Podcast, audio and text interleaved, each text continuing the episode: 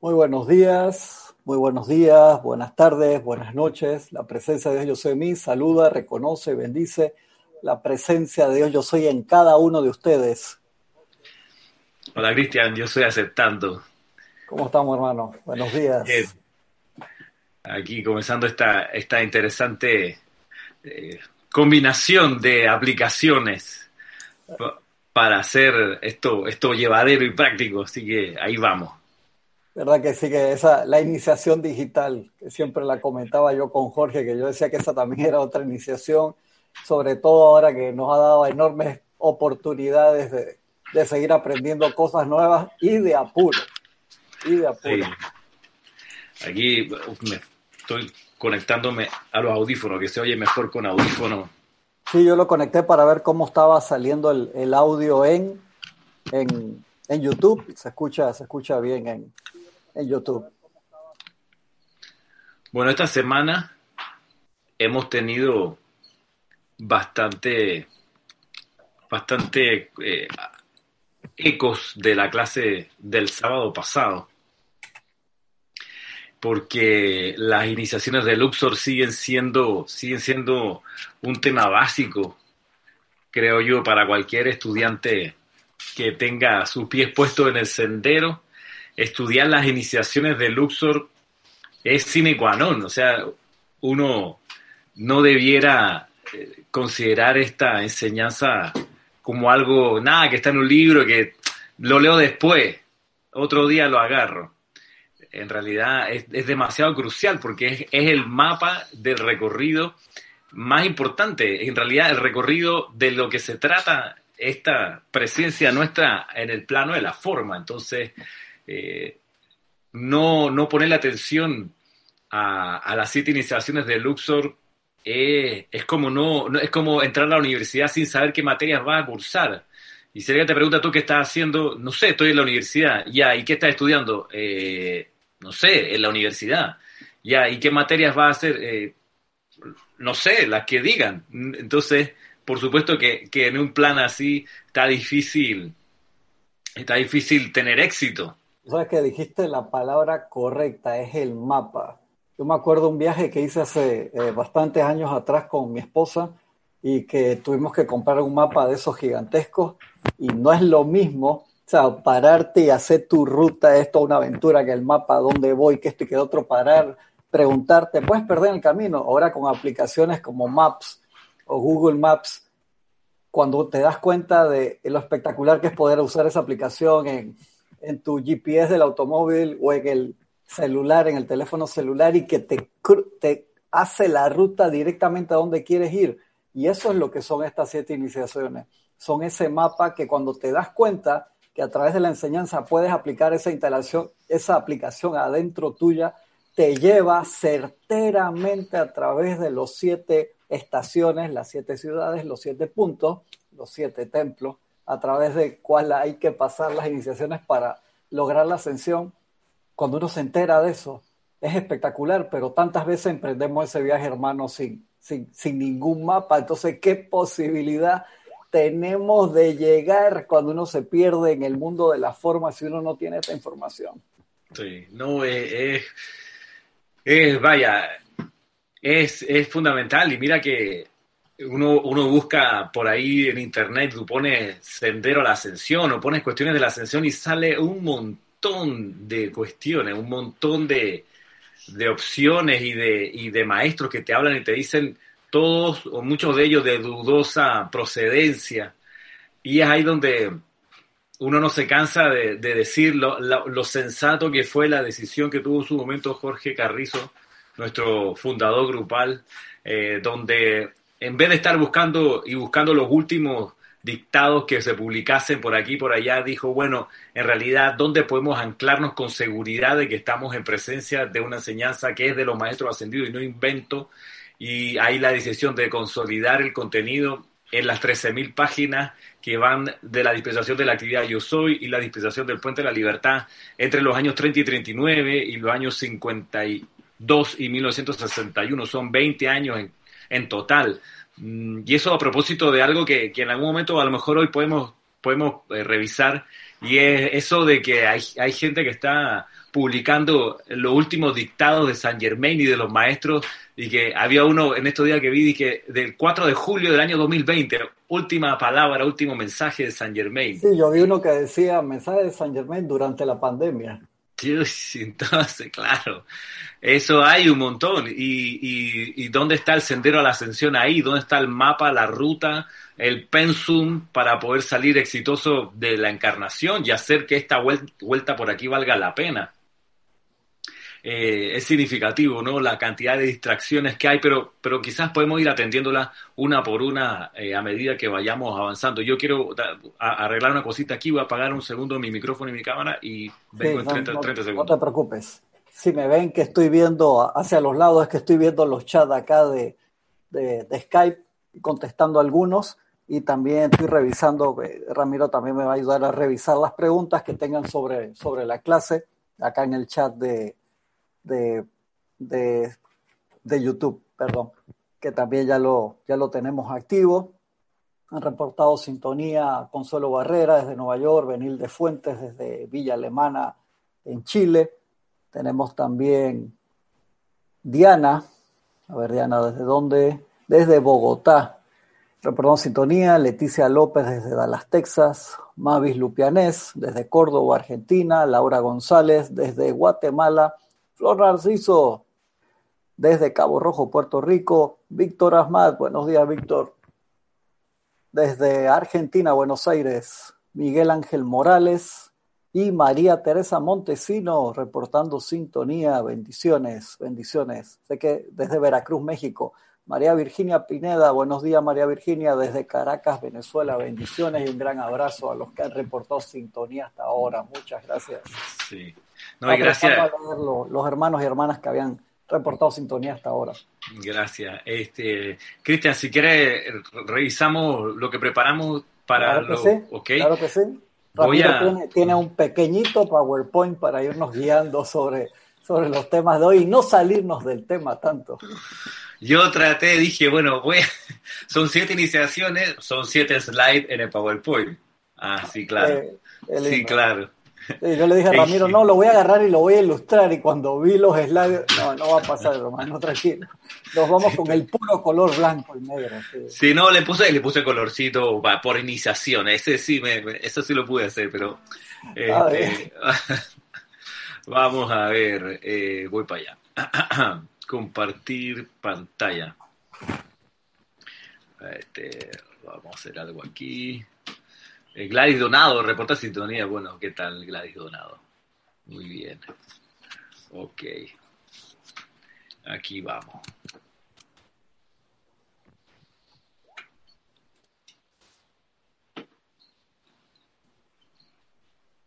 Ajá, no, esta no es la página. Esta es la página. Aquí deberían estar viendo un título que dice Las siete iniciaciones de Luxor. Correcto, Cristian. Se, ve, muy bien, se ve muy bien. Perfecto. Entonces, eh, bien, esta es la, página de presentación, Grupo Serapi Bay de Panamá. Eh, aquí. Ajá. Dice, bueno, esto todo está tomado de la enseñanza de los maestros ascendidos que revisamos la semana pasada y que pues ha ido creciendo como comentábamos un ratito y comenzamos con, lo, que parece la, lo que parece la primera conversación entre digamos, el rector de esta universidad, que es el maestro sentido Serapis Bey, y el aspirante, el universitario que llega con su esperanza de graduarse. Y hay una conversación y dice, candidato a la sesión, ¿qué te trae a este retiro? Y la respuesta es, te traigo la bendición de mi luz y la victoria que está contenida en ella. Y esto es no solo la primera conversación, sino una conversación en clave, una conversación cifrada porque se espera que el candidato a la ascensión tenga claridad de cuál es su, su motivación esencial para estar entrando a Luxor. Y esta es, traigo la bendición de mi luz. O sea, de salida es un ser que va en pos de dar algo. Comencemos con la bendición. Y la victoria que está contenida en ella, es decir, ya el estudiante tiene algo de fe, desarrolla algo de confianza, algo de conocimiento. ¿Cuántos se quedan ahí, hermano? ¿Cuántos se quedan ahí en, esa en la pregunta? Sí, sí, de verdad que sí. O sea, ¿cuántas veces nos habrá pasado a nosotros? El maestro no ve que ahí viene de nuevo Ramiro, ahí viene de nuevo Cristian. Vamos a ver si pasan de la entrevista inicial. Porque es cierto, esa pregunta con esa respuesta ahí es, vital. Eso, eso, per se, eso ya es una, una iniciación. Sí, sí, porque uno puede quedar en el aire. Dije, ah, eh, eh, no sé, mi, mamá me mandó, mi instructor me dijo que viniera para acá, lo vi en un letrero. Me, dijeron que tenía que ir allá, hermano, donde ah. conteste eso, chao. Taldito, ¿no? Este, eh, gracias, mire, la puerta de salida está por allá por la derecha. Esa, esa joven lo va a acompañar y te, y te pierdes de, de, entrar. Te traigo la bendición de mi luz y la victoria que está contenida en ella. Esto es un estado de conciencia eh, no solo, ah, bueno, esta es la respuesta, así que me la voy a memorizar, pero si el llamado Serapi me pregunta, no, no solo memorícela, sino también compréndela. Comprender que uno va al templo de Luxor en pos de su graduación, pero esa graduación solo va a ocurrir en la medida que uno vaya a descargar la bendición que uno tiene, de la luz que uno trae, y, estar seguro de que la luz en uno es la victoria de lo que se trata todo esto. Y eso de por sí ya es un tema de reflexión para cada uno. Ojalá lo vayamos considerando, pues cada uno en nuestro tiempo. Y viene lo que le puse, los subtítulos son míos, debo decir, perdón, los títulos de cada página se me ocurrieron a mí, pero el resto es solo de la enseñanza de los maestros. Primer cambio radical.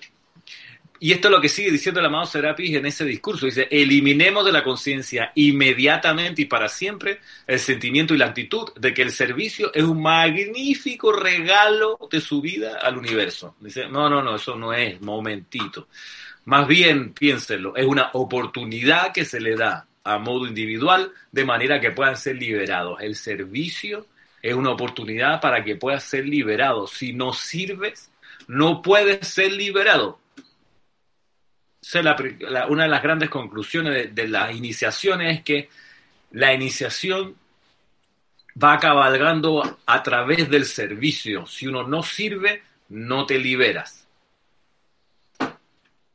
Es como los... Eso es una gran traba ahí porque, te soy sincero, yo sí pensaba que al principio, ¿no? Hace bastante tiempo atrás de que, que ese servicio sí era un regalo mío al universo, que yo estaba tomando la vida que el Padre, Dios Padre Madre me daba y, la estaba la estaba proyectando, o sea, que era un regalo mío, pero ¿qué va a ser regalo tuyo si esa energía ni siquiera es, es tuya? Y me costó entender eso de que era una oportunidad a modo individual, de manera que pudiéramos ser liberados. Eso no, me, tomó un par de años entender esa parte, te soy pues sincero. Sí, eh, es como es como los globos aerostáticos de antaño que tenían estas bolsitas de arena que para poder levantar el globo aerostático necesitaban soltar esas bolsitas de arena para, para liberar peso. El servicio va por ahí. Necesitamos dar porque en la medida que damos el, globo va ascendiendo y así logramos eh, entrar a la octava superior, que es la de la alta vibración de los maestros ascendidos. Así que este cambio en la visión, el cambio, digamos, en el paradigma con que uno encara las cosas, es súper potable irlo, irlo meditando, contemplando, reflexionando. El servicio es una oportunidad para que podamos ser liberados. De ahí que si uno le quita el cuerpo al servicio, no va a ser liberado. Así es sencillo. No va a ser liberado, va a volver a encarnar en la rueda de nacimiento y muerte. Pero estaba preguntando ahí, Víctor, creo que Víctor la vi pasar así rapidito, dice que ¿por qué santo y seña? Ah, pues lo de santo y seña es eso de, de esa conversación en clave que había eh, y que se usa todavía para poder acceder a ciertos lugares, ciertos recintos. Antes, cuando las ciudades, la Edad Media, estaban eh, rodeadas de un muro y había un par de puertas, el santo y seña era lo que el guardia de la puerta en la noche le preguntaba a los que querían entrar y, si decían incorrectamente el santo y seña, eh, quiere decir que no eran vecinos de ese pueblo que estaba dentro de la ciudad amurallada. Entonces, al no ser vecino, sabe que usted es un peligro aquí, no lo conocemos, eh, no, no, no, le abrimos la puerta, no entra. Entonces, ese, de ahí viene el origen del santo y seña. el santo y seña es una combinación de palabras que solo la conocen los que son miembros de, la ciudad, del equipo, del grupo, eh, y por eso Por eso está ese, ese Eso, eso como, el, como el password para entrar a la reunión de Zoom. Si no tienes la, los dos passwords, no, no entras. Exacto. Acá, había otra de, de Juana Isabel Guerrero. Dice, eso significa que mientras más asuma con actitud ososa, más crédito se consigue para el pasaje. Bueno, más asuma, más servicio, digamos. Ah, completemos la oración. Más servicio asumas. Pues más, claro, más, mm, más razones das para poder graduarte. Eso, eso es así. Y mira que, y mira que en las universidades hay el 99% de los estudiantes universitarios van a que la, la universidad pues les dé una formación. Y se forman y se titulan y se gradúan. Listo y el, hay un 1% que tiene una conciencia un poco más desarrollada, lo digo por experiencia, y ese 1% dice, no, yo le voy a dar algo a la universidad también, o sea, mi paso por la universidad también va a ser a través, no solo de ir a las clases, sino de servir. Entonces ahí donde hay grupos de, de música universitarios, hay estudiantes de último año que toman pasantías para ayudar a los que están en recién ingreso y así. Y esos son estudiantes que contribuyen a la creación de un espíritu universitario que es, que es mucho más que un edificio con salas de clase. Esa, esa, eso yo lo vi, por ejemplo, mi papá tenía esa cuestión, él estudió eh, medicina y cuando estudiaba medicina, él además tenía un grupito folclórico, ¿ok? Y entonces, hace poco, Cristian, alguien de allá de Moscú, imagínate, recuperó un video filmado en el año 78, ¿ok? En, cine, en 16 milímetros, ¿en qué estaba filmado eso? Es, no sé, loco, además tecnología soviética, imagínate, es un mamotreto, hermano, la cámara wow. haber sido una cosa así alucinante. Entonces, y el video mostraba entrevistas, porque él estudió en una universidad multicultural que, que acogía gente de África, de Asia, de América Latina, una, una, un, un proyecto súper interesante en, plena Guerra Fría, así que eran todo además con connotaciones políticas de lo más gracioso. Y, y entonces va entrevistando el, periodista que era del cine universitario a los distintos que estaban ahí. Y aparece mi papá, aparece mi papá con el minuto 40, un video de hora y media. Y entonces, y lo, y lo entrevistan, pero además entonces se muestra que tenía un grupito de música y cantaban. Y entonces él me contaba que en ese, con ese grupito daban giras por los distintos campus de la universidad y cuando había un evento afuera, en la universidad los mandaba a ellos en representación, pero eso lo hacían gratis, lo hacían porque querían y lo hacían para, para aportarle algo, ellos se sentían muy agradecidos por la universidad, decían, no podemos venir acá solo a comer, a comer, a comer, a comer, sino que voy y, y vamos a ver cómo le, le, agregamos algo de nuestra, nuestros talentos. Entonces, eso, eso es, eso, y ese él, él, él es, él es el único ahí, pues con los cinco o seis que cantaban con él, que, que tenían esa, esa práctica, ¿no? Y ese estado de conciencia. Entonces, aquí igual, uno va a Luxor, no con el fin gradúenme, hago todo lo que ustedes me digan. No, espérate, así no es la cosa. Aquí es dando. Te vamos a ayudar, pero tienes que dar. Súper buena actitud, súper buena actitud. Este, luego el discurso que revisamos la semana pasada, yo lo seccioné, como ya han visto, y el, discurso dice luego, eh, dice, ustedes han sido especialmente escogidos, dice el maestro Sendido Serapis Bey. Han sido especialmente escogidos de un lado al otro de su pecho, perdón, de un lado al otro del pecho de su cuerpo etérico, la hermandad de la ascensión ha escrito las siguientes palabras, candidato a la ascensión en el transcurso de una vida terrena. Y, mira que secciona este pedazo porque hay, la, hay el hábito del estudiante, la luz, de cuando lees cosas como esta, en lo inconsciente y a veces en lo consciente decir, dicen, ah, esto no es conmigo, hermano. No, esto es para los candidatos a la ascensión, no, esto no es conmigo. Yo, yo candidato a la ascensión, no. Y entonces el llamado es, espérate, esto ha llegado a tus manos no en un sueño por la noche. No por casualidad. No por casualidad. No, nadie te sometió a una hipnosis para sembrarte esto en tu subconsciente. No, esto lo estás viendo en vivo y en directo con tus ojos y tu conciencia lo está percibiendo. Eres un candidato a la ascensión. Tienes esta enseñanza enfrente.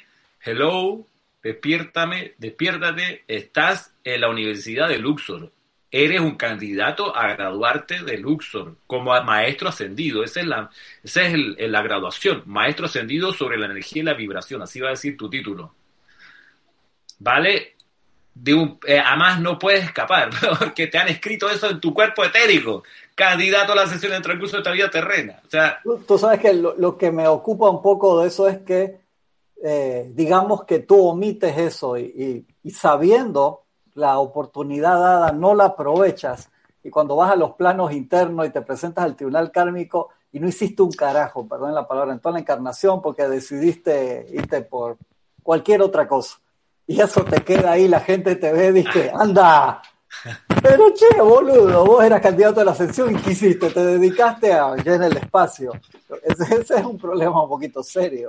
Sí, sí, es una responsabilidad. Y es, pero además nadie, te, a nadie lo manda a uno a ser candidato a la ascensión uno quiso ser candidato a la ascensión, presentó una solicitud y lo más espectacular. ya le hiciste piqueteo a los maestros y todo el tribunal, dice que el pueblo al poder, yo quiero ser candidato a la ascensión, todas esas cosas y de repente no haces nada no haces nada. Porque, bueno, las distracciones, eh, las cosas que salen por ahí, por allá. Hey, hay gente que la, universidad le toma la carrera que dura cinco años, le toma diez años. Conozco a alguien en particular, que no eres tú, pero conozco un, hermano mío que le tomó 10 años graduarse una carrera que se puede haber sacado en poquito menos de 5 años.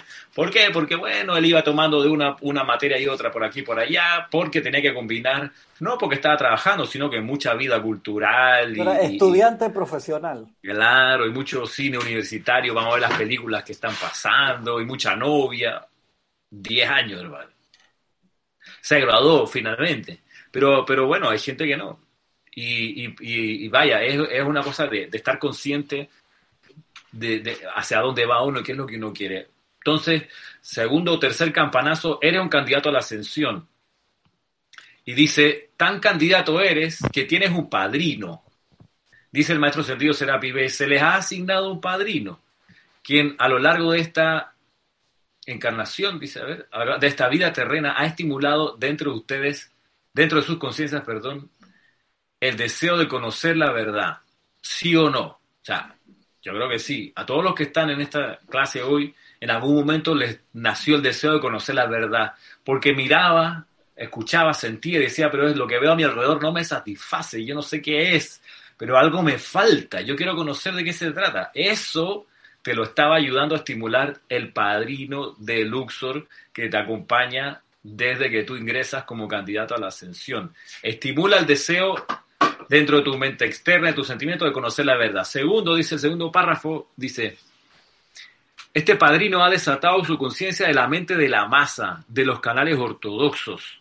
Los ha animado a buscar la ley espiritual en el conocimiento oculto y aún hasta un barniz de comprensión del trabajo de la jerarquía espiritual. Eso yo creo que es, es conmigo, es contigo, es con los que están viendo esta clase. O sea, de alguna forma eh, nos hemos ido desatando la conciencia de la masa y tú dices, pero ¿por qué me pasa que yo veo a mis parientes, a mis amigos de mi generación que son tan felices yéndose, no sé, a la playa 14, 15 días, a, qué sé yo, o se van de viaje ahorrando para la próxima salida? Eh, y a mí eso no me, como que no me atrae, o sea, no sé, ¿qué onda? Eh, todo el mundo, qué sé yo, cambiando de aparato, comprándose este, pero a mí como que no sé por qué. Entonces, claro, va por la línea esta. Este padrino, para ayudarte a concentrarte en tu estudio, te ayuda a desatar tu conciencia de la mente de la masa. Tú eres un ser exótico en la masa. Tú eres el. esa, es la palabra correcta, eres un ser exótico. Eres el raro. Te señalan como exótico. Claro, y por supuesto, y la burla, y ¡ay! Te, te metiste a cura ahora, pues. Entonces, no, que está en la religión, no, está metido en esa secta. Y entonces es normal que sea así. Es normal que, la masa no entienda tu peculiaridad y esa cosa que tienes en el corazón y en tu conciencia que no te deja tranquilo, que tú dices, ya, revuelvo la mirada y a veces siento espanto o a veces siento que no combino.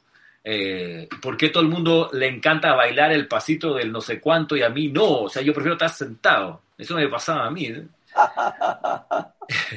y yo detestaba esas coreografías que se hacían en las fiestas. Yo, yo decía, pero.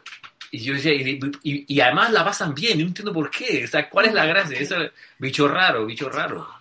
Te voy a pasar dos comentarios que están acá. Dice Angélica de Chillán, Chile, bendiciones. De verdad que se requiere de mucha osadía sostenerse en este sendero, puesto que Luxor no te va a dejar hasta descrear todo lo creado imperfectamente. Y sigue abajo, dice, de esto se trata el espíritu espartano, que debe llegar el momento de con aplomo mirar al lobo que te quiere morder y disolver con el poder de la luz de tu corazón. Vamos a ver, vamos a ver, gracias Angélica, vamos a ver por, vamos a ver eso que estás diciendo. Ya, ya había otro, otro de Víctor antes de que sigas, dice Víctor Asmat desde Buenos Aires, dice, ah, había empezado atrás el de Víctor y no lo encuentro acá. ¿Dónde empezó tu mensaje, Víctor?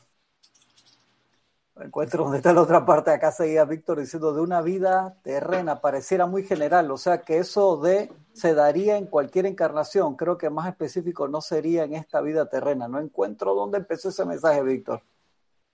Es en esta vida terrena, en la que estás consciente de que estás recibiendo esta enseñanza. Ah, en esta vida particular. No en otra antes ni en otra después, sino que ahora, en el presente. dice, dice Juan Carlos Plaza de Bogotá, dice en Colombia, cuando alguien se torna religioso de alguna forma, muchos le dicen lo perdimos. Acá también, acá también Juan dice la misma cosa. Ya perdimos a Ramirito, hermano. Pero allá se metió en la religión. Lo perdimos. Vamos a esperar que se le pase esa locura, esa fiebre, ya, ya, esa tontería. Vamos a esperar. Y ahí se han quedado esperando, pues. Llevamos 20 años o más, qué sé yo. Oye, tú, Cristian, perdóname, tú estás revisando el chat de, de YouTube. Sí, sí, de ah, YouTube y, el, de acá. el de, Skype. El de Skype también. Ah, gracias, porque es que si me meto a mirar el, chat de YouTube, tengo que salirme la compartida de esta pantalla. Entonces, sí, yo sé, yo sé, tranquilo, yo lo estoy viendo acá. Ah, gracias.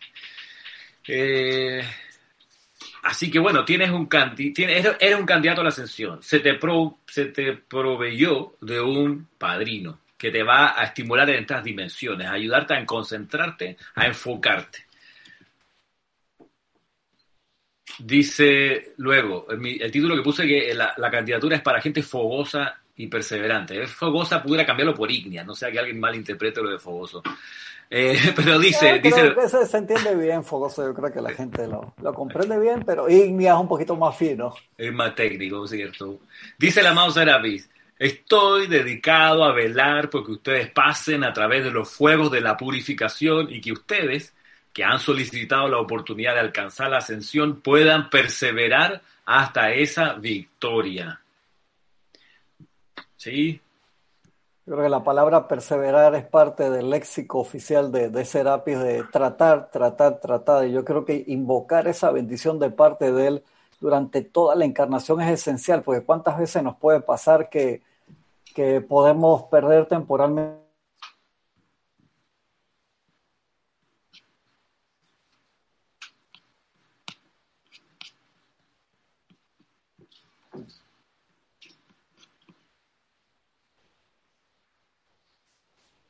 Ok, ahí Cristian como que se me congeló eh, lo que estás diciendo.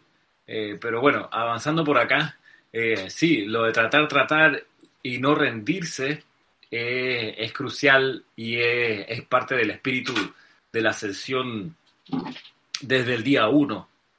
porque nadie en ningún momento dicen este, este es un, es un paseíto para entrar a, a las iniciaciones de Luxor, es de lo más fácil que hay. En ningún momento aparece algo así. Lo que sí se, se indica es que hay que, hay que continuar en el, en, el, en el empeño. Lo bueno es que te dicen el empeño de qué se trata y el cuál es la motivación y hacia dónde va. Así que eh, por eso totalmente imprescindible que esté desde siempre el recordatorio de que aquí estamos en pos de perseverar en la, en la ascensión hay un poder magnético en el templo de Luxor y es un poder magnético inteligente. ¿Por qué es inteligente? Dice por lo siguiente, lo voy a leer. Dice, en el corazón del templo de la ascensión en Luxor está un poder magnético del fuego sagrado, el cual atrae al alcance del retiro, ya sea en los cuerpos internos sutiles o en raras ocasiones cuando el individuo está muy desarrollado en la carne, a quienes tienen la posibilidad de, en la corriente de vida, alcanzar la ascensión en una vida terrena. Ningún otro individuo jamás pasa los muros existentes.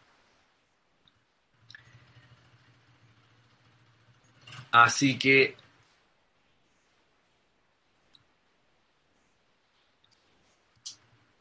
eh, ese poder magnético es de esta, de esta condición. No va a llegar a Luxor nadie que no sea candidato. De ahí la inteligencia. Ese poder magnético atrae solamente a la gente que puede alcanzar la ascensión.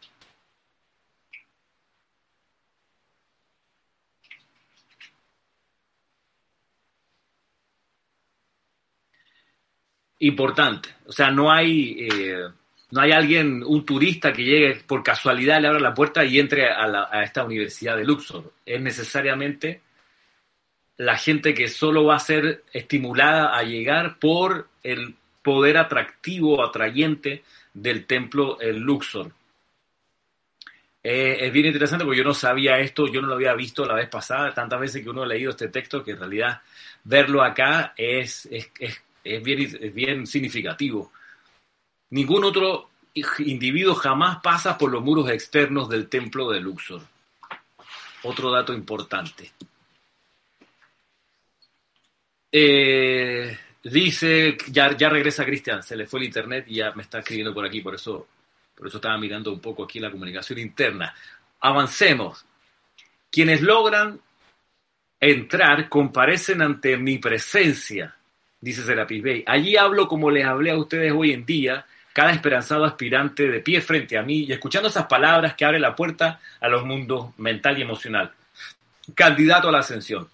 ¿Qué te trae a este santo lugar. Y es, miren ustedes, una, una, una fortuna, una bendición muy grande que el primer intercambio con el rector de, de, este templo, con el jerarca, el primer intercambio sea un intercambio de honestidad, como que te aterriza. A ver, hablemos bien. ¿Tú a qué vienes? ¿Qué te trae a este santo lugar?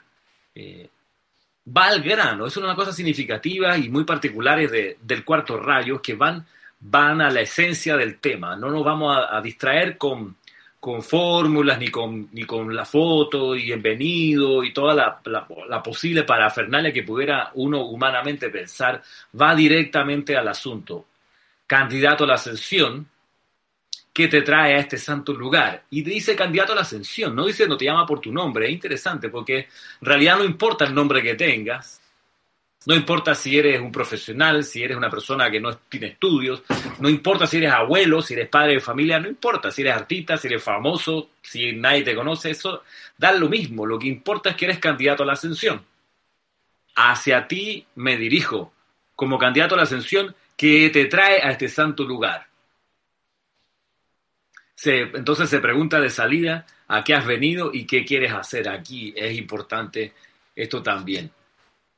Eh, luego, lo, como lo vimos la semana pasada, dice el maestro sentido Serapis Bey, desde el interior de la corriente de vida, se exteriorizan allí los pensamientos y sentimientos que son los dones de la conciencia.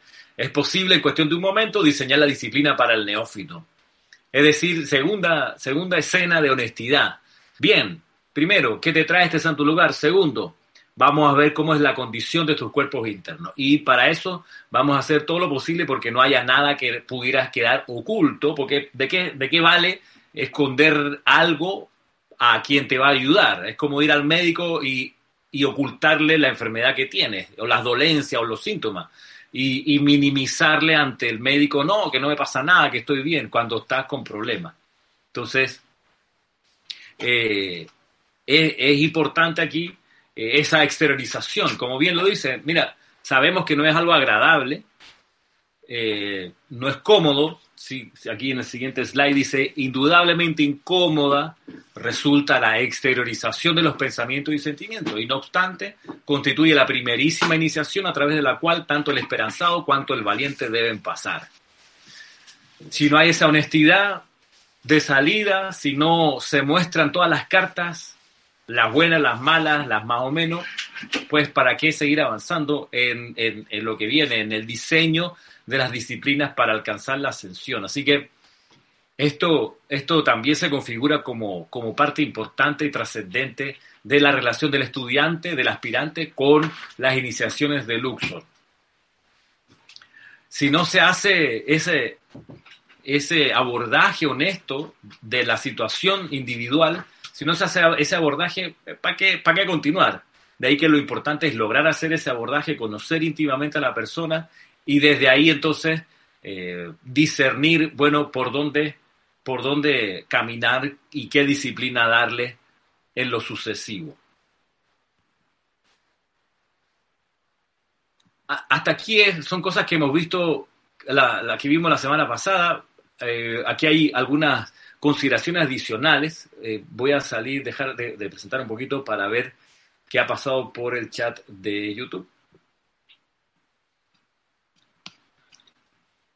Y por lo pronto, eh, dice, a ver, dice, bueno, dice, por ejemplo, Saluda Fabiana Wilson. ¿Qué tal, Fabiana? Muy bendiciones desde Ato Montaña, Raiján. Gracias hasta allá. Eh, Migdalia Urriola, desde Monagrillo, la Migdalia. Eh, ok, Lourdes Galarza, ¿qué tal? Desde Perú, desde la ciudad de Tacna. Dice Angélica de Chillán, hermanos, y vaya el colocar el nombre de Serapis al grupo que deseas liderar. Creo que no te van a tocar casi como un canje, pero eso es la mentira más grande porque Luxor está encima de tu alma. Eh, el comentario de Angélica, gracias por el comentario. Tiene experiencias en la relación con el maestro sentido Serapis B y esa unipuntualidad que a él tanto lo caracteriza. Así que, cierto, eh, cuando uno está bajo la radiación del maestro ascendido Serapi Bey, uno, uno recibe una protección en especial y seguro que uno recibe un estado de conciencia particular, que, que es entre tanto esta dimensión del perseverar, seguir perseverando, pero también encarar la experiencia diaria desde la honestidad, desde no tengo nada que esconder. Y al no tener una, uno nada que esconder, pues no hay nada que, que pudiera a uno atemorizarlo. Y al no atemorizarlo, entonces uno se convierte en un ser libre. Ajá, bien. Volvemos, voy a volver a compartir. Si tienen alguna pregunta o comentario, pues como siempre lo atendemos. Voy a compartir de nuevo la pantalla. Eh, aquí para seguir mostrando. Vamos a revisar uno de los, una lista de los requisitos que se señalan para permanecer en Luxor, ¿ok? Y ahora se supone que el estudiante, el aspirante entró, se, entrevistó con el maestro sentido Serapis Bey, se diseñaron las disciplinas luego de este examen honesto de las deficiencias, de las fortalezas, y ahora se pasa a chequear qué, condiciones se requiere para permanecer. Y dice así. En Luxor está disponible el retiro donde a los chelas se les da la oportunidad de purificar sus cuatro cuerpos inferiores.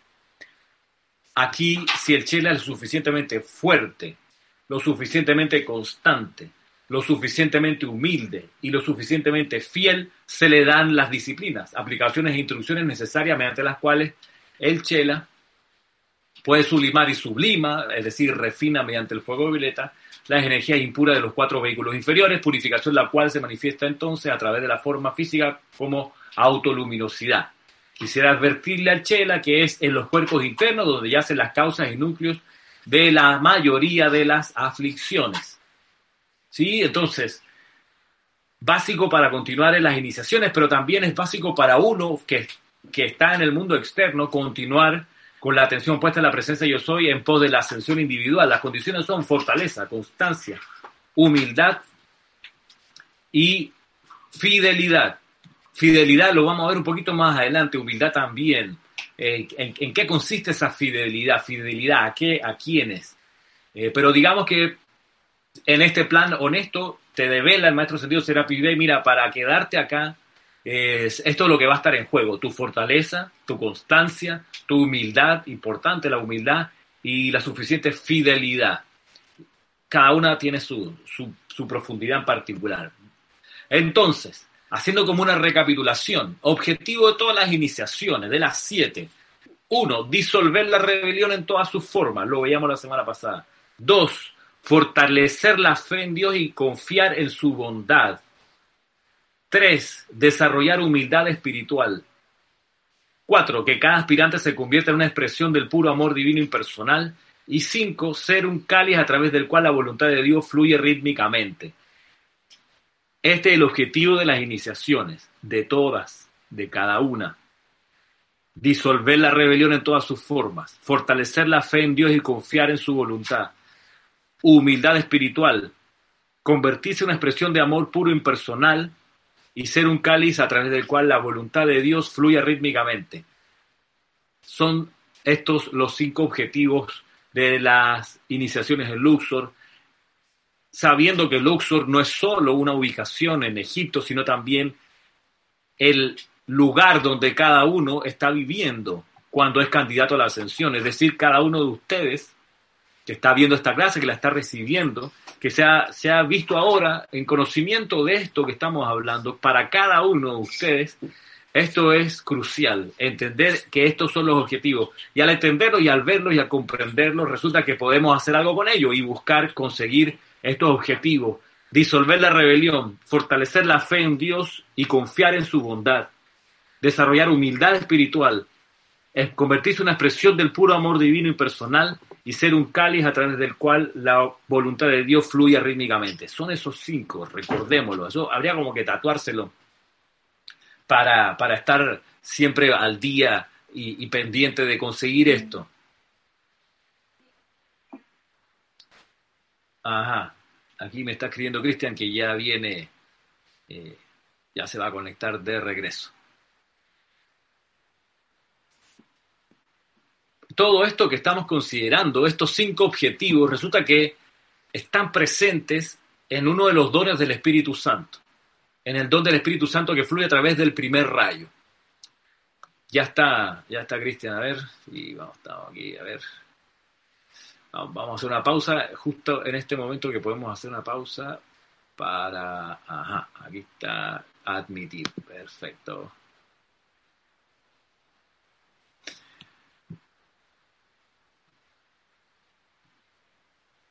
A ver, ahora está conectando su audio. Bien. Cinco objetivos de Luxor, cinco objetivos de las disciplinas y del tratamiento en Luxor que van a poner en juego ya está de regreso ahora desde, desde San, Francisco de fondo. Desde San Francisco temporalmente mientras regresa el internet aquí. Qué belleza, ¿no? No, no generar rebelión ante a los impases de... E, exactamente. Gracias, padre. Viste, de, el sentido común, no sé, que, que comenzaras tú la reunión del lado de allá. Hoy. Sí. Gracias, padre. Te cuento que, hemos estado revisando algunos otros aspectos. Vimos, por ejemplo, que, en el diario El Puente de la Libertad, Serapis Bay, eh, se, el maestro sentido Serapis dice que cuáles son los, las, condiciones para la persona, el aspirante que entra a Luxor. Y dice, son estas. Voy a, voy a compartir de nuevo la pantalla como para recapitularte. Súper. Dice que se requiere fortaleza. Eh, aquí está, dice, lo básico para, para Luxor, lo que se exige al estudiante es, dice aquí, si el chela es lo suficientemente fuerte, lo suficientemente constante, lo suficientemente humilde y lo suficientemente fiel, entonces se le da la disciplina, aplicaciones, instructores necesarias, mediante las cuales el chela puede sublimar y sublima con el fuego violeta las energías impuras de los cuatro vehículos inferiores, eh, pues, que se va a mostrar finalmente como autoluminosidad en el cuerpo físico, a través de la forma física. Wow, tú sabes que yo creo que, una de las materias eh, tal vez más difíciles en este tiempo en que estamos nosotros, no, no me refiero ahora por, por la apariencia que está pasando, sino en general, es la parte de suficiente, o sea, de, de sostenerse allí suficientemente, este, constante. Yo creo que la parte de la constancia por todo lo que el Maya, el, mundo de la ilusión alrededor de nosotros, te trata de jalar todos los días, todas las, las aparentes eh, obligaciones que podemos tener, que algunas pueden ser eh, muy reales y otras no, otras son, por así decirlo, inventadas o creadas del mundo de la forma que te pueden jalar de aquí para allá, más allá, y uno se puede perder. En eso yo creo que la parte de, la constancia que va dentro de la fidelidad también, yo creo que es una, una cualidad eh, no quiero calificarla como difícil, pero sí, no, no, fácil en este mundo de la forma ahora mismo por todas las cosas que están a nuestro alrededor todo el tiempo jalando nuestra atención. Yo creo que, que esa parte de la constancia ahí, que si uno resuelve esa, eso es mi humilde parecer, las demás salen más fácil, diría yo. Totalmente, sí, coincido contigo. Eh, sí, pues este, estamos en el, en el, plano de la distracción, sin duda. Correcto, eh, correcto. Y, esta, y, la pandemia mundial ha ayudado a que muchas de las distracciones colapsen por un tiempo y ha permitido que la gente mire hacia adentro. Por ejemplo, el, surgimiento de las voces contra el racismo en Estados Unidos.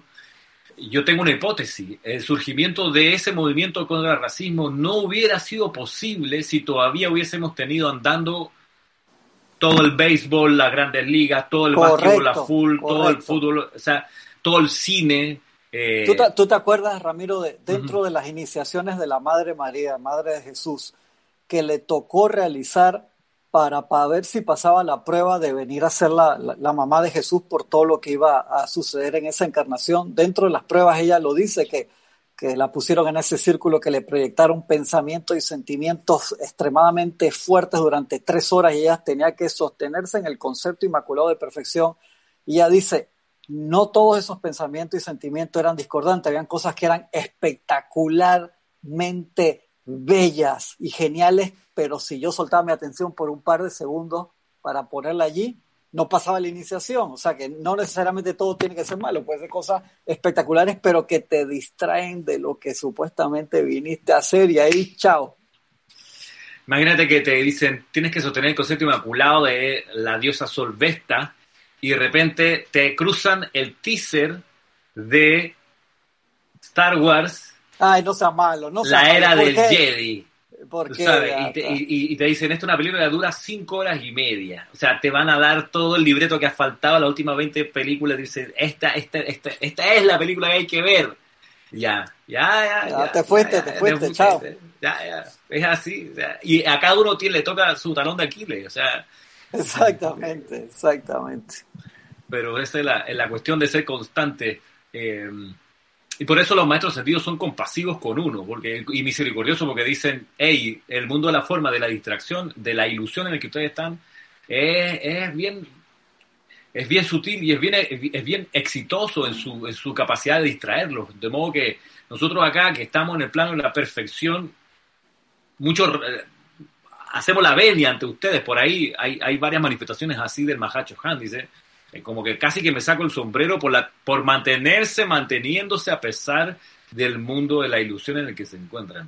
Tú, te das cuenta, hermano, dentro de, de, ahora de toda la tecnología y la capacidad que nos da esto, que sigue siendo un milagro y uno damos gracias todos los días por la posibilidad de comunicarnos con ustedes a través de todos estos medios y si tú puedes usar las redes sociales de una forma bien chévere para mantenerte comunicado y, o para expresar y, participar en, en, esta, en esta expansión de, de, la enseñanza de los maestros. Pero si tú te vas por el lado de solamente que quieres estar y saber qué está haciendo tu amigo, tu papá, tu mamá, tu abuelo Serafín y, y Teratín, hermano, te suena el celular sin mentirte.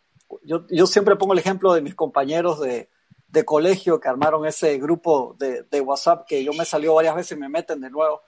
Y que en un fin de semana, un día, de un viernes para un domingo, mandaron mil y pico de chats. O sea, donde tú eso no lo tengas en silencio, que te suene solamente de ese grupo de chat, más de pipi, pipi, pipi, te vuelve loco. Y donde tú le pongas atención a eso, ¿Dónde estás? O sea, ¿qué posibilidad tú tienes de hacer algo productivo? Entonces, Dios, son compañeros que pasamos años juntos, uno los quiere mucho y todo eso, pero, o sea, si tú tienes, o sea, estoy hablando de un solo grupo, y ahí yo tengo amigos que tienen, están, no sé, en 45 grupos de chat, me dice, ¿y cómo tú no estás en todos esos grupos para estar informados? o sea, hablando de una red social, imagínate cuando yo tengo amigos y familiares que están en todas, y no se los critico, pero ¿y por qué tú no estás, hermano? Porque si estoy en eso, no, no estoy en lo que debería estar. La distracción, que es una cosa de este plano súper, súper presente.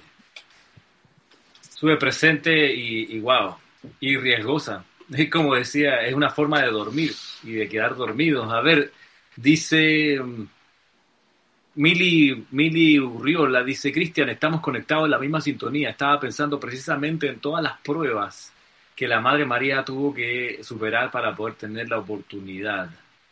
Sí, te das cuenta, Mili. O sea, la Madre María tuvo esa prueba durante tres horas por seres ascendidos que le proyectaban todos esos pensamientos y sentimientos y no todos eran discordantes. Entonces, o sea, nosotros nos podemos enredar en el mundo de la forma y olvidarnos qué fue lo que vinimos a hacer acá por cosas discordantes o por, por cosas espectaculares, igualmente no, nos dormimos y se nos va la encarnación. Entonces creo que ese equilibrio en nuestras vidas es importante, pero donde se te vaya la balanza para el otro lado no te das ni cuenta.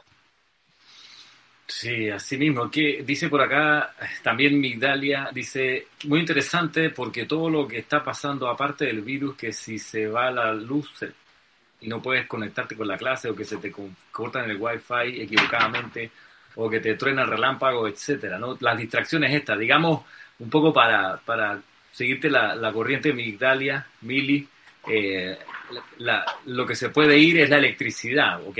La iluminación artificial, la luz no se puede ir porque la, la, luz la manda. No, uno no quiere decretar que la luz se, se va. En todo caso, que se haga la luz. Hay un saludo acá de Carlos Valdés de la Romana, República Dominicana. Saludos, Carlos. Este, estamos en esta clase dedicada a explorar las siete iniciaciones de Luxor, segunda parte, porque la semana pasada vimos la primera. Este, voy a voy a regresar acá a la presentación que estamos haciendo eh, del PowerPoint con. Ok, aquí estamos. Ya para retomar eh,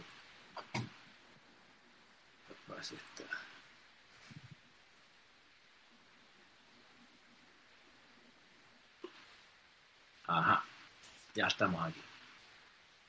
Este, bien.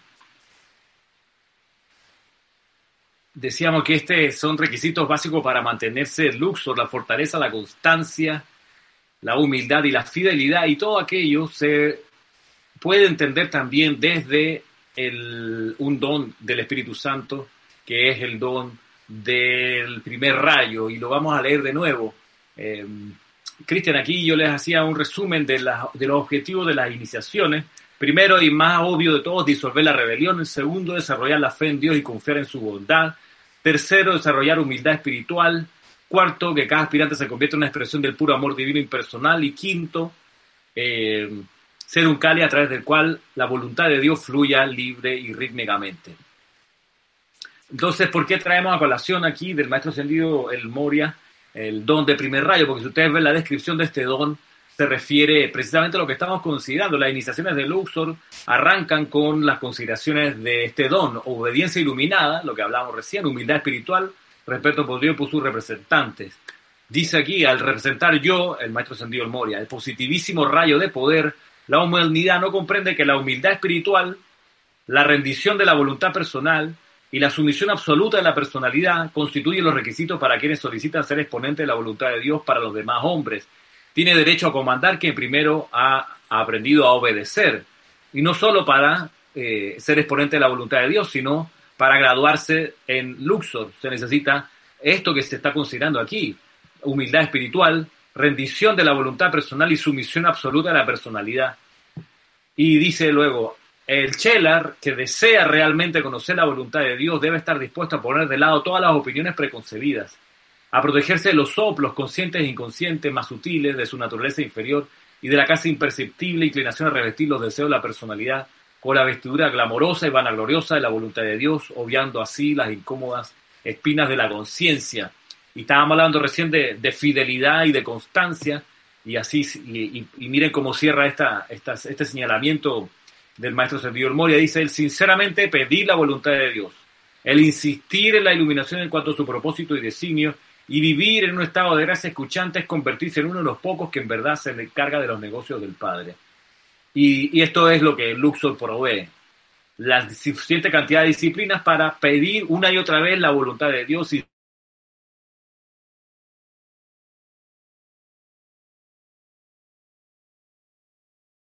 insistir en la iluminación en cuanto a su propósito de los negocios del Padre. Lo vimos en la, en la descripción de todas las iniciaciones. Aquí a Serapis Bey, al maestro ascendido, dice, tengo el privilegio y la oportunidad de examinar a cada corriente de vida que desea hacer la ascensión y de preparar para ella las iniciaciones particulares que su pensamiento y sentimientos más internos requieren para su desarrollo y expansión espiritual. Estas iniciaciones no son castigos, sino más bien oportunidades para fortalecer la fe en Dios de los chelas y la confianza en su bondad, lo que venimos hablando.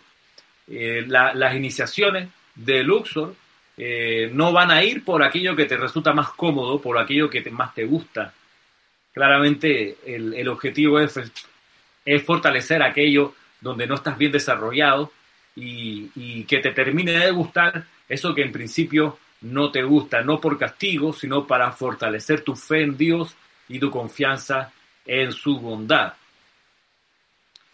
El objetivo de las iniciaciones.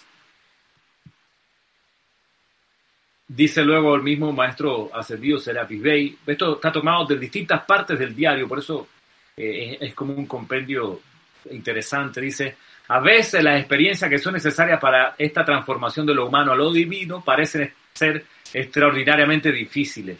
Especialmente cuando un chela pide que toda su naturaleza sea transmutada en una encarnación, que de acuerdo con la ley natural de él, divina, perdón, él o ella podría tener tantas como 20 encarnaciones para realizar dicha transformación. Y es algo, ¿verdad, un, segundito ahí, porque justo Tú sabes que Leticia López de, Dallas, Texas, durante la semana hizo esa pregunta.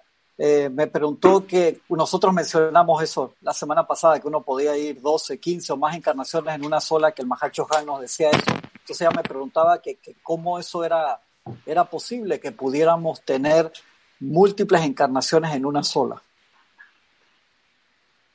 Claro, exacto. Y, y eso, eso se, se, se logra. Eh, ¿Tú, Cristian, estás viendo el PowerPoint? Sí, perdón, Cristian. Eh, no, estoy ahora mismo estoy viendo en la pantalla de que tienes allí de del browser con, con YouTube. Eso es lo que estoy viendo.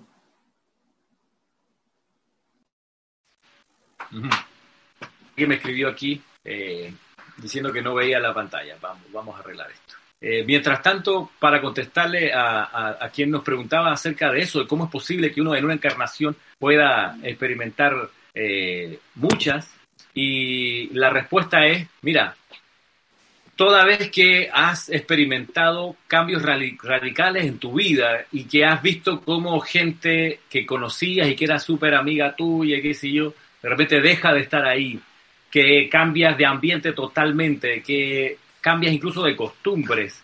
Cada una de esas cambios así grandes son como ciclos que uno tiene y bien pudieran entenderse, lo dice el maestro, el Mahacho Han, bien pudieran entenderse como cambios de encarnación sin necesidad de volver a entrar a través de un cuerpo de bebé. Y, por ahí... Eso, es una, una, dispensación que se está dando ahora, ¿verdad? Después de la, de la entrada de la era. Claro. Claro, porque, porque en esta era nosotros podemos ser conductores activos del séptimo rayo. Y al hacerlo, lo que naturalmente empieza a ocurrir es que empezamos a transmutar nuestra conciencia humana y más y más manifestaciones del Cristo interno pueden, pueden salir y manifestarse. Entonces, al, eso necesariamente cambia las condiciones a nuestro alrededor y es ahí donde se puede experimentar distintas encarnaciones eh, sin tener que entrar a, a un nuevo cuerpo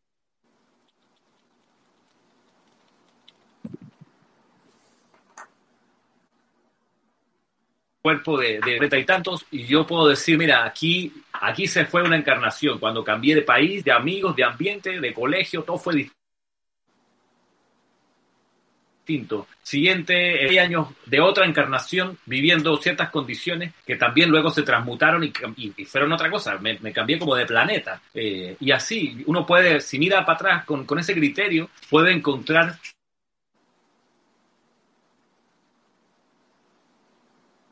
cuando ha habido grandes transformaciones en sus encarnaciones en esta actual encarnación. Y eso, eh, y eso pues da, da luces un poco para comprender para comprender de qué se trata aquel señalamiento de que se puede pasar por más de una encarnación sin tener que entrar cada vez a través de un cuerpo de bebé. Eh, no sé, Cristian, si, si quisiera ahondarle a, a Creo que eso uno se, eh, a, Leticia López de Dallas, Texas, le agradecemos la pregunta y tenemos que agradecer por esa dispensación, porque el simple proceso de desencarnar, regresar a los planos internos, recordar cuál era la misión, venir de nuevo con un cerebro nuevo y tener que de nuevo buscar ese aquietamiento y recordar qué fue lo que vinimos a hacer, encontrar la enseñanza, los medios y maneras para llevarnos a realizarla, es toda una, una epopeya, por decirlo así. Entonces, aprovechar el uso del fuego sagrado, todo ese uso de la llama de la ascensión, de la purificación, del fuego violeta de transmutación, que nos permite adelantar rápidamente y pasar por todas esas etapas, entonces abrazar esas etapas en vez de, dejar esas cosas con nostalgia, decir, hey, gracias Padre que, que podemos hacer esto y aprovecharlas de gran manera y reconocer que estamos pasando por esas etapas y dar gracias, porque la posibilidad de poder hacer todo ese trámite tan rápido en una sola pasar por múltiples, de verdad que hay que agradecerlo. Y no hay necesidad de volver otra vez y otra vez experimentar y otra vez y atrasarse. No sé. Sí, voy, voy de vuelta a compartir la pantalla ya, creo que resolví el asunto. Eh, gracias porque María Virginia me hizo el feedback. Cristian, ¿ahora la ves? Sí, sí, súper bien. bien. Bien. Eh, sí, es lo que estábamos considerando en Luxor o estar como candidato a la ascensión te lleva a esta experiencia. Por eso eh, es bueno que, lo, que conversemos de este tema, porque a cada uno nos ha pasado un poco esto y, y, al, ir cambiando de encarnación, a ir, ir transformándose en nuestro entorno de manera a veces tan dramática y tan radical, a veces uno, uno puede sentirse, sentirse como abrumado y decir, pero ¿qué, ¿qué rayos pasa? O sea, no puede ser que... hablemoslo porque esto tiene esta justificación. La noticia es que estás experimentando la conciencia de Luxor y el avance hacia la ascensión. Parece que se congeló la señal de Ramiro. Por favor, los que están todavía conectados, si están recibiendo la señal, me confirman, por favor, me pueden mandar un chat para confirmarme. Les agradezco que están viendo, están recibiendo la señal todavía. Gracias, gracias por lo que le están avisando que siguen recibiendo la señal hemos tenido un día especial, especial, especial. Voy a buscar acá la parte donde, donde íbamos. Ok, me perdí un pedazo de la clase cuando me desconecté y cambié de dispositivo, así que, que voy a seguir con esta parte acá.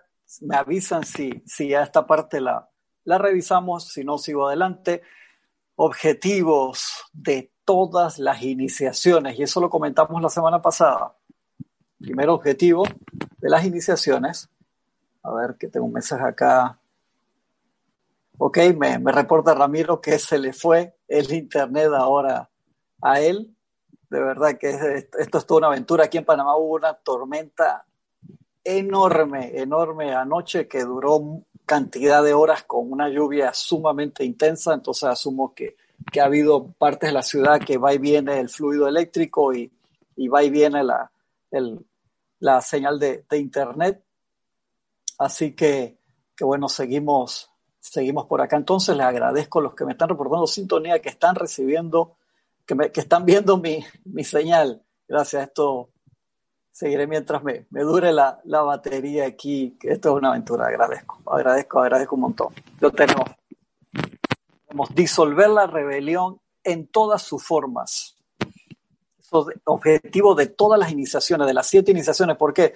Porque el objetivo de la primera iniciación es resolver la rebelión, pero nos damos cuenta que te puede volver a aparecer en la segunda, en la tercera, de seguro te aparece la rebelión nuevamente cuando te meten en ese grupito de seis personas que tú eres el séptimo que le cae mal a todos los demás y a ti te caen mal todos los demás. Está diseñado para eso.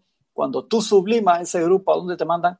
Otro grupo igual de nuevo para ver si el primero no fue casualidad que saliste allí, para que estén totalmente seguros de que tú puedas de verdad salir adelante de eso. Entonces, disolver la rebelión en todas, absolutamente todas sus formas. Estoy contestando a Ramiro acá por chat. Estaba contestando a Ramiro acá que está intentando ahora entrar por el, por el celular. Segundo objetivo, que cada aspirante se convierta en una expresión del puro amor divino impersonal. Y eso es un punto ahí eh, complicado. ¿Por qué? Porque uno, ¿cómo es eso de amor divino impersonal? Cuando uno empieza a hacer el cambio, por así decirlo, de trabajar desde el punto de vista de la, de la personalidad. ¿Y qué, qué es eso de trabajar desde el punto de vista de la personalidad? Que trabajamos, por así decirlo, con nuestro disco duro personal, con, con el, todo el cúmulo de experiencias, de nuestro recuerdo, de, de lo que aprendimos por allí, por así decirlo, en, en, en, lo que se podría decir street smart, como esa inteligencia callejera, por así decirlo, sin tratar de hacer la conexión con lo interno. O sea, eso es un paso que obviamente no es fácil. Tú me dices, no, entonces tengo que desechar todo lo que aprendí en toda la experiencia de vida, lo que aprendí en la escuela, en la universidad, lo que aprendí en mi trabajo, con mi familia. No, no, no, no te estoy diciendo que tienes que desechar eso, te estoy diciendo que llega un momento que uno empieza a hacer esa transición, a trabajar de adentro hacia afuera más que de afuera hacia adentro. Y obviamente es un paso de fe que es como un salto y muchas veces puede que muchos de nosotros nos encontremos en esa transición. ¿A qué me refiero? Que soltaste el pie derecho para el próximo escalón y ese pie derecho está en el aire. Desde el punto de vista del pie izquierdo, estamos casi que en el aire, estamos en una gran inestabilidad y por supuesto que eso da miedo, pasar a esa expresión de puro amor impersonal, pasar a trabajar desde adentro, no es fácil. Pasar a trabajar no solamente de la experiencia de lo que pueda estar grabado en el cerebro, sino a pasar a escuchar los soplos de la presencia. Eso en sí es una enorme iniciación. Yo recuerdo que, que Jorge nos contaba que que él había aprendido música cuando él se fue a Berkeley a hacer esa maestría en música y a tomar todos estos temas desde un, desde un punto de vista increíblemente profesional con todos los compañeros que tenía y los profesores de, de trascendencia mundial y de gran experiencia, dice que llegó un momento que, por, por ejemplo, tocando el piano, ya no tocaba el piano como había aprendido antes, pero tampoco lo tocaba con la técnica nueva depurada que le estaban enseñando, por así decirlo. Entonces, eso te llega un momento como de, de, miedo, seamos sinceros. ¿Por qué? Porque no estás ya en la técnica que tú conocías, pero aún no eres maestro de la técnica nueva. Entonces, eso es un momento de gran, de gran miedo desde el punto de vista del pie. Como dije, sueltas un escalón para ponerlo en el siguiente. Hay un momento que, que, el, el pie izquierdo queda solo antes de que el derecho se afirme y que salga al izquierdo para subir, yo estoy acá haciendo el movimiento, para seguir al siguiente escalón. Desde el punto de vista del pie se siente muy solo y eso nos sucede a nosotros cuando estamos haciendo esa transición para convertirnos en una expresión de puro amor divino impersonal. Entonces eso no es amor humano, es ese amor divino que trabaja de adentro hacia afuera y de allí que eso lleva un proceso de aquietamiento, de confianza, de autoconocimiento. ¿Y por qué digo autoconocimiento? Porque eres tú mismo, esa expresión divina. Obviamente el entorno, todos tus recuerdos, todos los, todo lo que podamos haber aprendido, dice, no, yo en verdad soy esto, es lo que veo en el espejo todos los días. Y nosotros sabemos que ese es tu, tu caballito, ese es tu automóvil, tu vehículo, tu traje espacial para poder expresar en el mundo de la forma. Eso es lo que usa el espíritu para moverse en este plano físico físico, ¿verdad? Y de allí que el reconocimiento interno para poder trabajar de adentro hacia afuera, conectarse a esa gran red de Internet, eh, de la presencia yo soy, por así decirlo, y dejar de trabajar solamente con el disco duro interno, es un proceso. Y esa confianza se gana por el conocimiento, empieza mental, eso es cierto, empieza el conocimiento, empieza mental. Eh, muy, eh, hay personas que pueden decir, no, yo me enamoré el primer día de la presencia de yo soy, nunca más lo solté. Y puede ser el caso de otra persona que fue un proceso de un noviazgo largo, empezó por el conocimiento mental, pero a que naciera de verdad ese sentimiento profundo llevó un tiempo largo. Y de allí que entonces no nos podemos no nos podemos, ¿cómo se llama? Perder el paso. Entonces, objetivo toda iniciación, disolver la rebelión en toda su forma, que cada aspirante se convierta en una expresión del puro amor divino, impersonal, a todos, que no entra ahí el yo, mi mío, no, mi amor divino solamente a mi familia, a mis amigos, la gente del grupo, no, impersonales, tú tirimundo, o sea, para todos lados.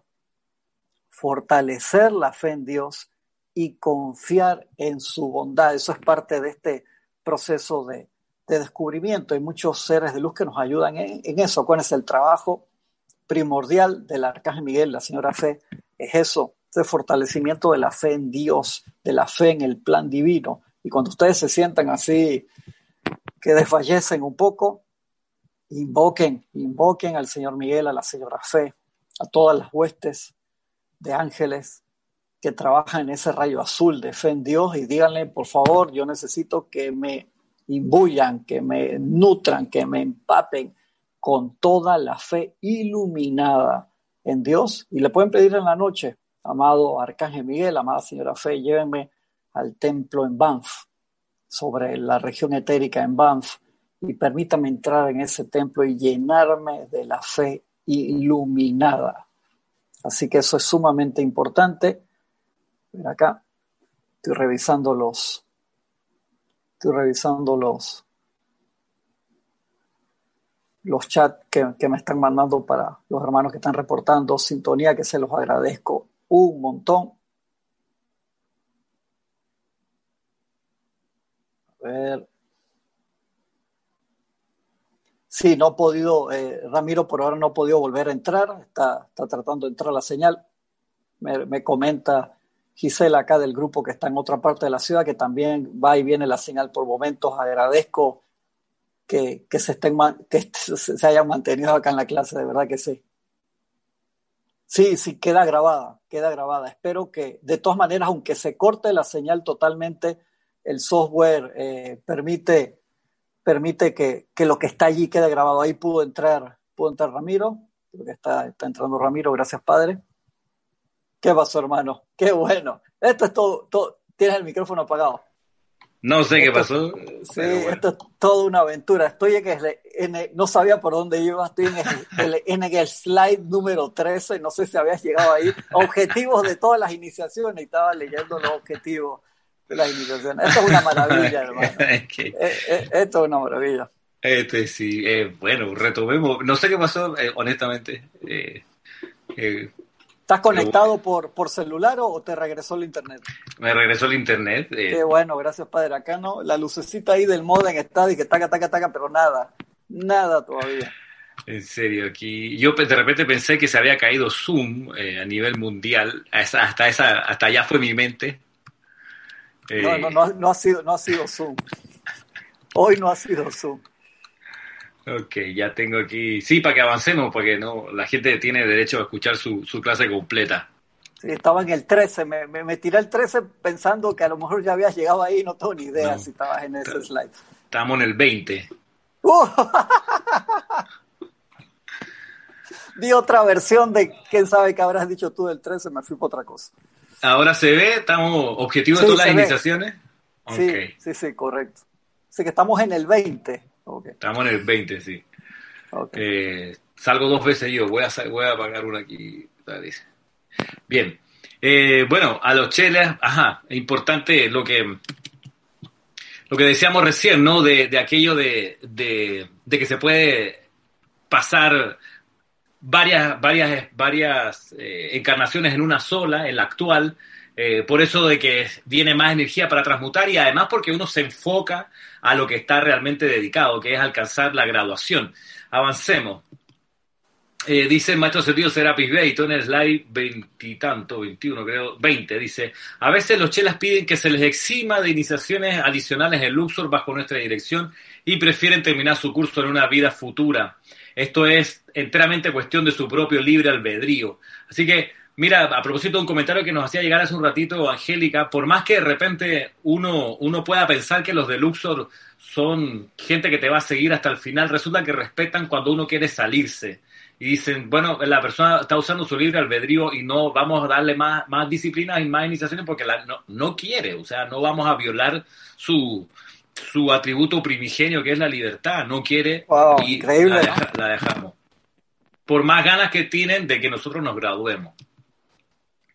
Pero bueno, y por último cierra esta, esta consideración el maestro Sentido Serapi Bey dice, sin embargo, bueno, algún Ah, Estás día... en el 18, ese es el slide 18, según lo 18. tengo acá. Sí, a menos que le hayas Ah. hecho alguna modificación en la madrugada. Dale, dale refresh. De- ok. Sí, sí, eh, sí, eh, la madrugada, eh, por ahí. Dice, sin embargo, algún día, en algún año, en alguna encarnación, cada uno de tales chelas tendrá que completar esta transformación de la personalidad humana y ser capaz de decir y sentir tal cual lo hacemos nosotros, en Dios y su bondad confiamos. Ese, como les decía hace unos minutos atrás, ese es uno de los objetivos de las iniciaciones, llegar a tal práctica de la presencia de Dios que uno dice, al final, en verdad, sí, en Dios y en su bondad confío, porque me ha dado pruebas tantas veces de que responde a mi llamado, a mi más leve llamado, que estoy tranquilo. Cuando venga otra, otro impasse, sé que invocándola a la acción se va a manifestar la perfección. Siempre va a seguir siendo así. Vamos luego a, revisar entonces la primera iniciación. Voy a, a considerar algo que vimos ya la semana pasada.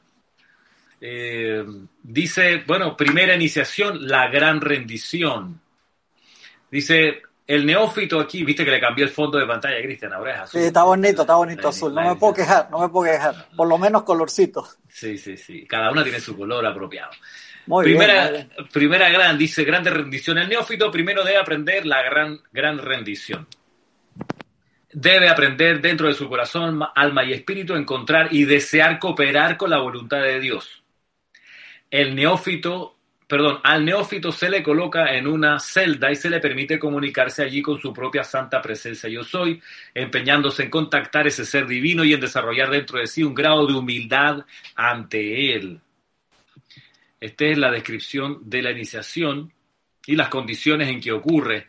De ahí que cuando uno experimenta momentos de soledad, ¿quién quita que está siendo llevado a esa celda de nuevo para que uno entre de vuelta en comunión con la presencia yo soy individualizada? Dice, este primer gran templo, en este primer gran templo, bajo la dirección de Gran Moria y su chojana asistente, viene la disolución de la rebelión. Y aquí te la describe, y te, por, o por lo menos te dice los efectos. Dice, rebelión dentro de la corriente de vida es el sentimiento que sacó a todo hombre y mujer del estado de gracia y comunión constante con el ser divino. Y aquí, eh, algo que vimos la semana pasada, también la rebelión contra la disciplina y la autocorrección es una verdadera barrera al verdadero progreso espiritual.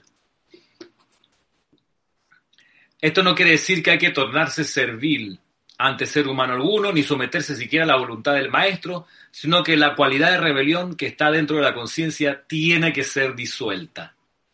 Y aquí eh, les traje eh, lo siguiente. Dice, no solo rebelión ante la injusticia, sino ante cualquier condición y limitación. Estas son ramificaciones de la misma cualidad dentro del mundo emocional que tienen que desaparecer. Mientras, y aquí les, traje, Cristian, un extracto de Luz desde Luxor, que a mí siempre me impactó y que, y que, y que viene, viene a, a, colación con lo que estamos considerando la disolución de la rebelión. Dice aquí, miren ustedes, mientras se dé en ustedes aquello que los hace enojarse, mira tú, enojarse por un comentario u observación disgustada de otro, sepan que la personalidad continúa siendo en ustedes una entidad que desea justificación. Ahí tú puedes ver un, una manifestación de la rebelión, cuando te enojas por algo que alguien te comenta acerca de ti. Está dura esa, está dura. Yo creo que ahí, eh, yo pecador me confieso, eso me ha pasado bastantes veces, no sé en cuántas iniciaciones y creo que es espectacular tener eso para darse cuenta dónde uno puede estar fallando y, y, dónde hay que seguir trabajando. Si te enojas por algo que alguien hace, es la personalidad que se está enojando y es un indicador prístino de la rebelión que todavía uno tiene. Pero no, ay, solo, ay, ay. Es, no solo eso. Mira, esto, esto, esto a mí lo que siempre me, impactó, dice en el libro Luces de Luxor, dice, cuando el iniciado el Luxor era sometido a cualquier tipo de humillación, tal como ser abofeteado sin necesidad. Así como oh. cuando Jesús pasó por la prueba del escarnio de la corona de espinas, se hacía para pulsar las profundidades de la conciencia interna y ver si todavía se encontraba orgullo en la personalidad que requiera desagravio o justificación de la entidad individual. Genial. Wow. Yo pasaba. y ese bofeteo. a veces uno se enoja porque en el metro te metieron un codazo cuando está lleno, la hora pico, cosas así. Imagínate que te bofeteen. De la nada te pasa alguien al lado y te mete ¡pam! Coge tu bofetón y entonces tú armas tremendo co y le quieres meter una patada voladora a la otra persona. Sí, sin necesidad aparente. En realidad es para chequear cuánto orgullo hay por ahí. Ah, te molestó el bofetón. Ah, te dio rabiecita. Te dieron ganas de meterle, devolverle el bofetón. ah, hay todavía rebelión ahí, hermano. Claro, por supuesto, a veces no es el bofetón físico que pudiera ser. Exacto, exacto. Ahora son mucho más sutiles y diferentes las técnicas. Ah, pues, lo que me pasó ayer, 3 de la tarde, ya terminando la jornada escolar, me llega un correo de la coordinadora de la sección donde yo soy profesor, y eso fue un manto de alquitrán que me tiró, y yo decía, ¿y esto de a dónde y por qué? O sea, ¿yo qué le hice? ¿Qué cosa, no? Y es, es, a ver, vamos a ver si todavía hay orgullo. Y además, vamos a ver cuánto tiempo te demoras en invocar la ley del perdón, la llama transmutadora, porque Estamos en pos de ayudarte a desarrollar fe en Dios, a desarrollar humildad espiritual y a chequear cuánto orgullo hay en ti. Esto, a mí, esto, esto es una de las cosas maravillosas de la enseñanza que te dicen. Esto es por ti, no es, no es personal, tranquilo. Ajá, exacto. Te vamos a dar una patada en los eh, perdón, entre las piernas, pero no te enojes conmigo, es para ver si, si te da rabia nada más. no te enojes con el mensajero. Exacto. Eh, Así que esto desde la primera iniciación es crucial saber qué ocurre. Que te tiran el carro, que te chocan, que te hacen una mueca, que te miran feo, que te roban, que te... qué sé yo. eso solamente con el expreso propósito de chequear cuánto orgullo y rebelión todavía hay. Dice luego, y esto, y te lo aclara de una vez también en este mismo libro, dice, no es una actividad negativa, la que permite injusticia o tonta sumisión al vicio humano, ni ello significa que ustedes deberían precipitarse a zambullirse en las aguas de abyecta esclavitud bajo la personalidad de otros. No, no es esa cosa. Ay, yo quiero ser humilde, abufeteame, que yo aguanto. No, eso no es. Dime lo que tengo que hacer, soy tu esclavo. No, hermano, no es eso. No es, no es autoflagelación tampoco. Por eso el discernimiento tiene que ir acompañado aquí absolutamente todo el tiempo. Esa parte que dice que no tiene que ser servil es bien importante porque uno lo puede malinterpretar, entonces decir, me pliego al piso para que me pises todos los días, para que cualquier cosa, y no es así. La parte del discernimiento es vital en todo este proceso. Es vital. ¿En qué consiste liberarse de la rebelión? Dice que consiste en lo siguiente, es una constante alerta y consciente puesta en acción de la ley, la cual tiene las manos para remediar condiciones y, empero, mantenerse armoniosos, apaciguados y consecutivamente empleados durante este proceso. De esta manera ustedes son maestros de su energía, que es un poco, Cristian, lo que hemos pasado hoy tú y yo de, de la conexión a Internet. O sea, no es el momento de estrellar contra la pared la máquina porque la computadora... Exactamente, exactamente ni, ni, ni, de, ni de cerrarse, no sé qué hacer, se fue el internet, la clase está en vivo, eh, YouTube, ¿qué va a pasar? No, hermano, esas voces vienen, pero tú, te, uno, ahí está el entrenamiento, te mantienes apaciguado. Y consecutivamente empleado viendo cómo resuelve el problema, porque a lo mejor hay que enchufar, desenchufar, conectar, desconectar, sereno. Por no, si uno está apurado, molesto. Reseteado, reseteado, el modem acá como siete veces y nada todavía. Todavía. No, y entonces Además, cuando me fui a cambiar ahora el teléfono, que ya lo desconecté, pero veo que tiene súper poca batería, entonces tuve que ir a buscar una extensión para conectar la, electricidad. Y yo, mientras iba a buscar la extensión, yo decía, pero, pero si yo estoy queriendo hacer esto, wow, yo preparé esta clase, y conseguí el material, ¿por qué las dificultades? Y la respuesta es esta, es esto mismo, es en vivo y en directo. La respuesta es para ver, primero, si te ofuscas, Segundo, si eres capaz de mantener el autocontrol y por ende poder pensar con claridad, porque si uno está descontrolado, perdiendo los papeles, no piensa con claridad y no sabe qué hacer. No sabe qué hacer. Aprieta el botón que no es. Eh, eh, en fin, el, el, Zoom y cualquier aplicación tiene un montón de opciones para el audio, para el video, lo que eres por afuera, lo que eres por adentro, eh, cuando te conecta, cuando no te conecta, o sea, y, y, todo eso en ese momento salta en la cara a ver qué hace uno, si se ofusca o no. Así es.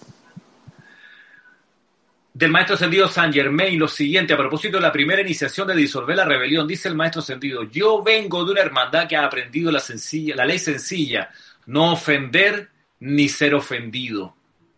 Recuerdo mucho antes de alcanzar la victoria lo que mi maestro me dijo, podrás ofender inconscientemente, hijo mío, hasta que mediante el uso del fuego de purificación hayas sacado de tus cuerpos internos y de tu mundo físico ciertas tendencias, pero eres ofendido conscientemente.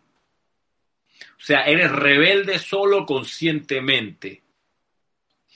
Puedes ofender inconscientemente. A veces uno tiene formas de hablar, una cara en particular, una forma de ser que ofende a los demás. Yo conozco gente que le, le, le la forma de levantar la ceja. Sí, pues, el tonito, la voz. Yo conozco gente que le cae mal los chilenos y me escuchaba hablar a mí y yo le caía mal por eso. Yo, yo qué culpa tengo, ¿no?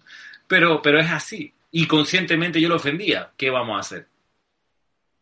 Pero entonces, eh, en serio, una, una, una persona que había, se había divorciado de un chileno decía luego, confesó tiempo, años después, cuando yo te escuchaba hablar ese tono, me recordaba mi, matrimonio X y entonces... Le regresabas todo ese antiguo karma solamente con el tono de tu voz.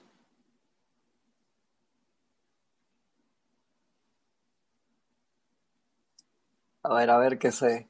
La señal de nuevo de Ramiro temporalmente se, se congeló. Me, me, comentan si todavía siguen viendo. Dice Lourdes Galarza, todas las iniciaciones son pruebas como regalos para ser más fuertes y seguir adelante floreciendo. Sí, exactamente, Lourdes. Acuérdate que lo, lo que estábamos comentando aquí, que no solamente es que son, que, que es la parte de, de que es nuestro mapa, para graduarnos. Y cuando nos dicen también que hay un mapa, a veces hay un, existe de una vez queja. Hay gente que dice, no, yo no quiero un mapa, yo no quiero que, que me digan absolutamente nada qué es lo que tengo que hacer para salir de aquí. Es más, yo no me quiero, no me quiero salir de aquí, por así decirlo. O sea, hay apego, que esos otros, acuérdense que, que hay eh, varios enemigos que uno viene a vencer durante la encarnación. El primero viene el miedo, viene el apego, esos son partes de los enemigos básicos y, y, parte del apego es a que a decir yo no voy a creer en ningún mapa, yo no quiero ningún mapa para saber cómo tengo que salir de aquí, es más, yo no quiero salir de aquí. Entonces eso es un apego y, y no estás ni en la primera iniciación si uno piensa de esa manera. Estaba comentando primero acá de, de por una pregunta que había puesto, uh -huh. había puesto acá en YouTube, Lourdes Galarza, que dice, todas las iniciaciones son pruebas como regalos para ser más fuertes y seguir adelante floreciendo, ¿sí? sí. Y gracias por los reportes que dice que sí estaba, están viendo la, están viendo la señal. Gracias, gracias por la ayuda a todos los hermanos nacionales e internacionales. Ramiro, ahí voy a aprovechar acá el, que acabo de resetear la computadora a ver si agarra la señal.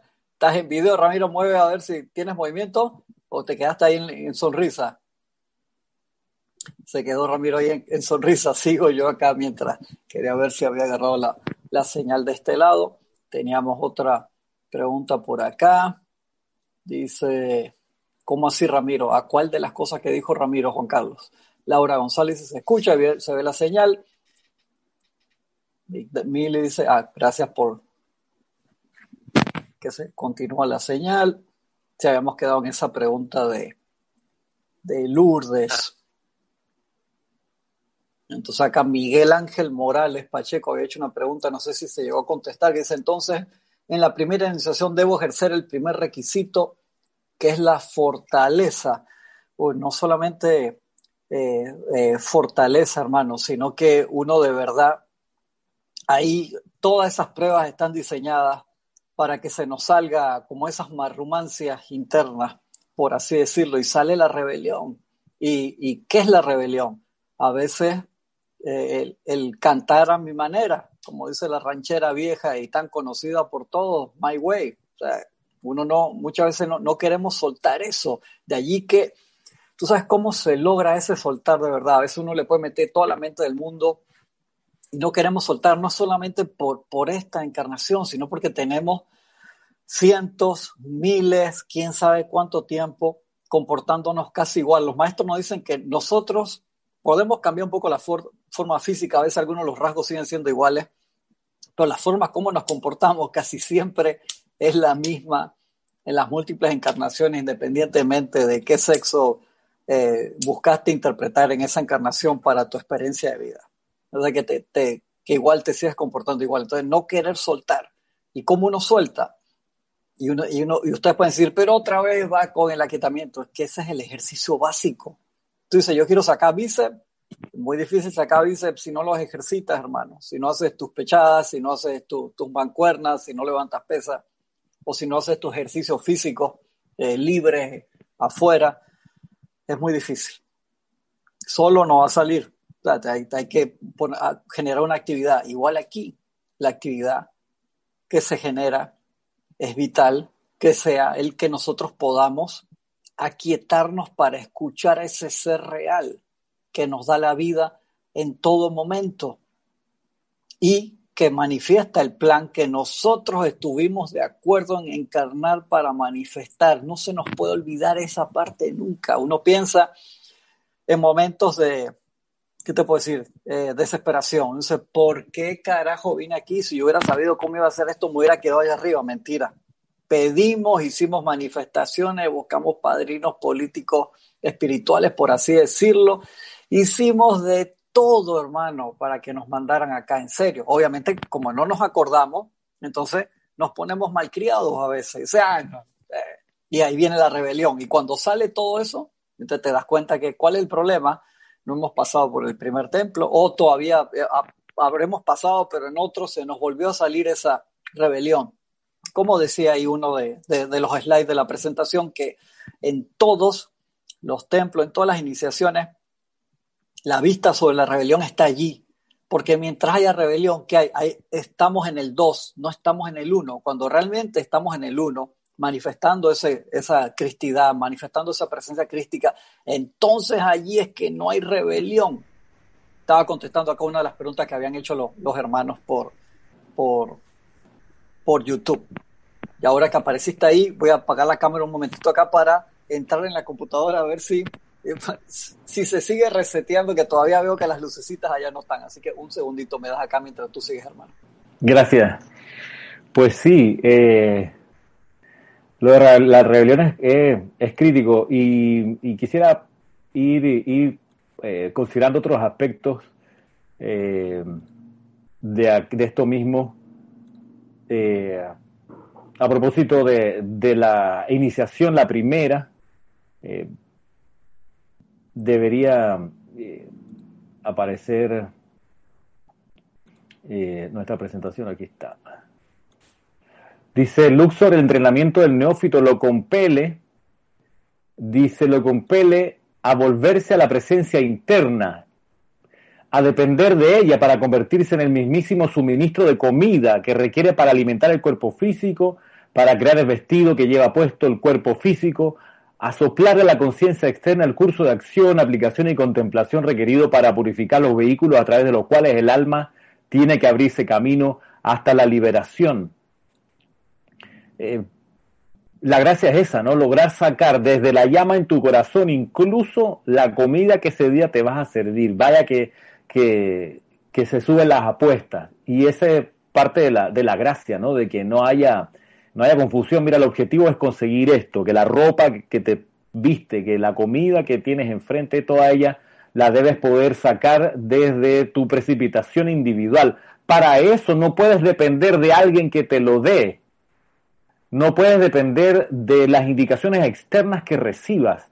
Y eso, eso nos conecta con una dimensión que, con la que, de la que conversábamos con Cristian hace, unas horas atrás, nos conecta con la, con la situación que, que se ve que hay, hay ciertas corrientes que están siempre pendientes, y muchos estudiantes de la luz siempre pendientes del último mensaje de los maestros ascendidos. Eh, y para eso, eh, nosotros tenemos eh, una clase, a ver si, si la alcanzamos a chequear, antes que se acabe la hora, que es acerca, dice aquí, en la sociedad actual los maestros siguen la misma dinámica, eh, proyectando, perdón, siguen la misma dirección, proyectando su radiación sobre el chela, pero refrenando las apariciones físicas, excepto en raras y contadas ocasiones. ¿Qué se refiere con refrenar las apariciones físicas? Que los maestros no se le aparecen a un chela enfrente. Es más, uno en realidad no debiera estar buscando ver a los maestros ascendidos, que, al que el maestro ascendido se te aparezca. Uno no debiera estar en eso. ¿Por qué? Porque Perdón, hermano, me, regresó el internet, así que me voy a salir de acá del Zoom en el teléfono y voy a entrar por la computadora, ¿ok? Ya, y trata de entrar por la cuenta de Serapis. No, bueno, no sé, Cristian, si quiere entrar por la cuenta de Serapis. ¿Tú, estás en la tuya, Wayne? No, mira que cuando, cuando se desconectó, a pesar que estaba en la mía, se mantuvo ahí, es increíble. Hoy, como ha funcionado, la, voy a tratar de entrar por la de Serapis de todas maneras. Dale, listo. Bueno, sí, ok. Bien, entonces les decía esto, que, que uno, ¿cuál es el problema de que el maestro se te aparezca? El problema es que uno va a tender, dice aquí la naturaleza humana, es recostarse sobre cualquier inteligencia que pueda hacer por él lo que le toca aprender a hacer por sí mismo. Oye, pero si se aparece un maestro, la cosa se facilitaría tanto, Ramiro, porque uno le pediría y el maestro te contesta de una vez y se resolvería el problema. Sí, pero entonces uno no desarrollaría la musculatura espiritual que requiere desarrollar. Por eso, dice nosotros, los maestros ascendidos, no, no nos aparecemos ante la gente porque le hacemos un daño. ¿El daño cuál? De que se recuesten en nosotros, de que crean que sin nosotros están perdidos. Y tiene que uno comprender que ha de desarrollar esa fe interna en la presencia yo soy, que cuando uno la invoca actúa y resuelve cualquier problema. Esta consideración, este enfoque de la hermandad de Luxor nos lleva a nosotros como grupo en particular a no estar buscando los últimos dictados de los maestros ascendidos, por varias razones. Primero, porque no nos consta que esos dictados vengan de parte de un mensajero autorizado por la Gran Hermandad Blanca. En realidad, no nos consta. Hay mucho, mucho mensajero, mucha gente que se dice que son los mensajeros, pero no nos consta que así sea. Entonces, eh, por eso nosotros no andamos buscando quién es el canal actual de los maestros ascendidos como para escuchar su mensaje y hacerle caso. Nosotros como Grupo Serapis de Panamá no estamos en pos del nuevo mensajero. Hace, hace rato que, que descubrimos que en realidad el sendero requiere que uno pase por lo que está enseñando las iniciaciones de Luxor, que haga el acto habitual de mirar hacia adentro, de invocar hacia arriba tu propia presencia yo soy individualizada y ahí buscar cuáles son los soplos y las indicaciones para el día a día y no ir a buscarlo al maestro que pudiera en algún momento u otro decirnos de qué se trata la actividad del sendero, porque nos volvemos entonces dependientes del, del último mensaje del último grito de la moda, a ver qué fue lo que pasó. Además, valga la pena recordar, ya tenemos 13.000 páginas de dictados, ¿ok? en eso, 13.000 páginas. Una Biblia estándar común y corriente tiene 1.700 páginas.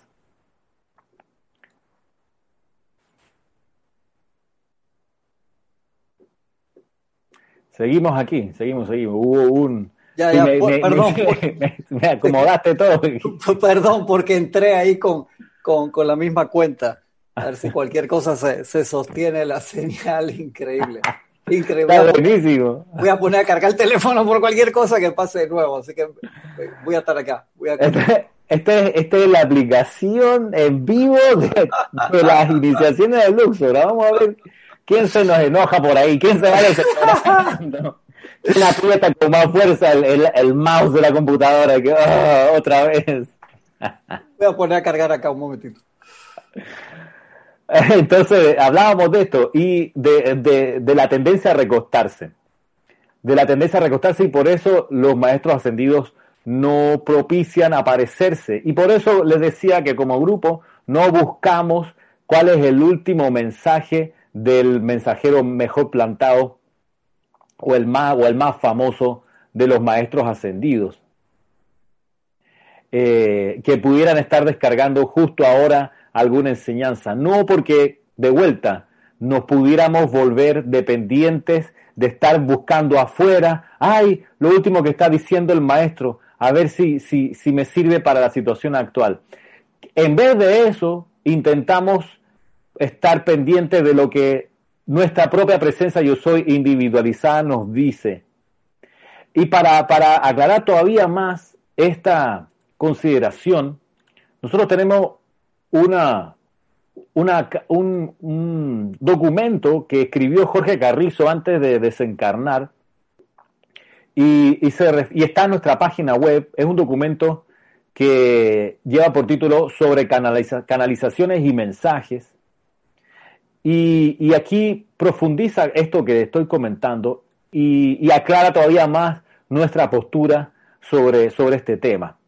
Quiero compartirles la pantalla de vuelta para mostrarles de qué se trata ese texto y así, pues, juntos compartir esta consideración que para el Grupo Serapis Bay de Panamá es de lo más sensible y de lo más importante. Les voy a leer y, aquí ustedes pues pueden también pueden también ir siguiendo la lectura. Dice sobre canalizaciones y mensajes. Dios los bendice, dice Jorge en la introducción. Quiero compartir con ustedes el texto de un email que envié por contestación a uno recibido de parte de alguien que quería asistir a nuestras actividades a pesar de ser miembro militante de otra organización. De hecho, el meollo del asunto estaba en que en la mencionada organización se, comillas, canalizan mensajes de los maestros de reciente cosecha, bajo el argumento de que ustedes y nosotros tratamos de lo mismo. ¿Cuántas veces he escuchado eso, Cristian? De, ay, si ustedes allá en Panamá y nosotros acá... la misma cosa. Somos la misma, cosa. Eh, y, no es, y no es verdad. Eh, dice luego aquí Jorge, comparto el texto siguiente con ustedes a fin de aclarar mi posición con respecto a las mencionadas actividades de mensajes y canalizaciones Especialmente se entraña los nombres de los amados maestros ascendidos que nos guían de que sirva para la edificación, entrenamiento y aclaración de ustedes. Dios te bendice. Gracias por tus palabras y comentarios, así como por la deferencia que me das. En base a la misma y con el mismo respeto te contesto.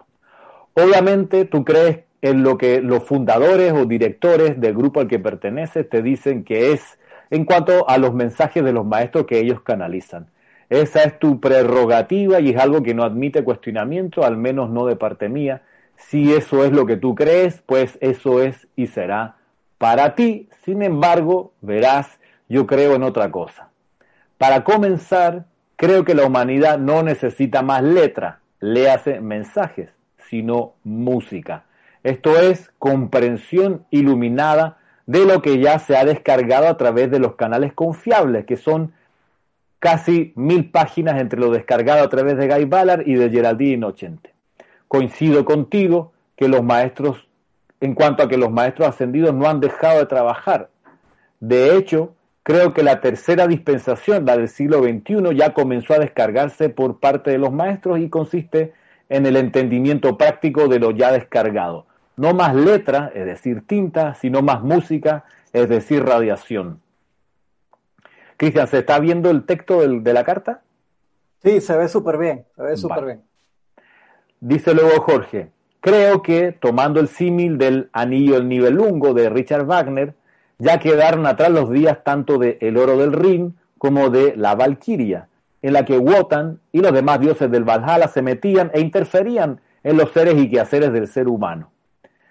Creo que estamos en Sigfrido, donde el ser humano ha comenzado a, asumir su postura y responsabilidad como co-creador con Dios, con la magna presencia yo soy, y para ello es menester que Wotan aparezca en la obra solo mirando. Digamos que Wotan es uno de los dioses del Valhalla, es la representación de los maestros ascendidos en esa gran ópera.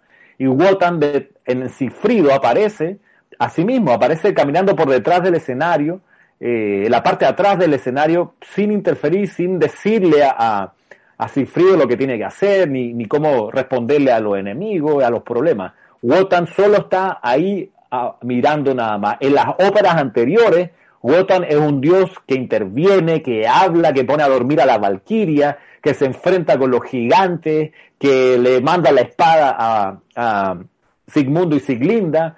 Wotan es un, es un dios súper activo en las primeras óperas, pero en Sigfrido, que es la penúltima de las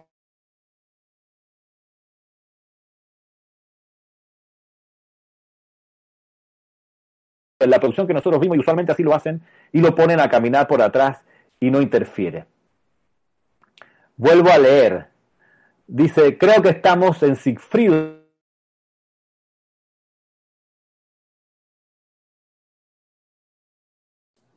Ok, se, se, sigue congelando un poquito, Ramiro. Sigues ahí en la, en la parte.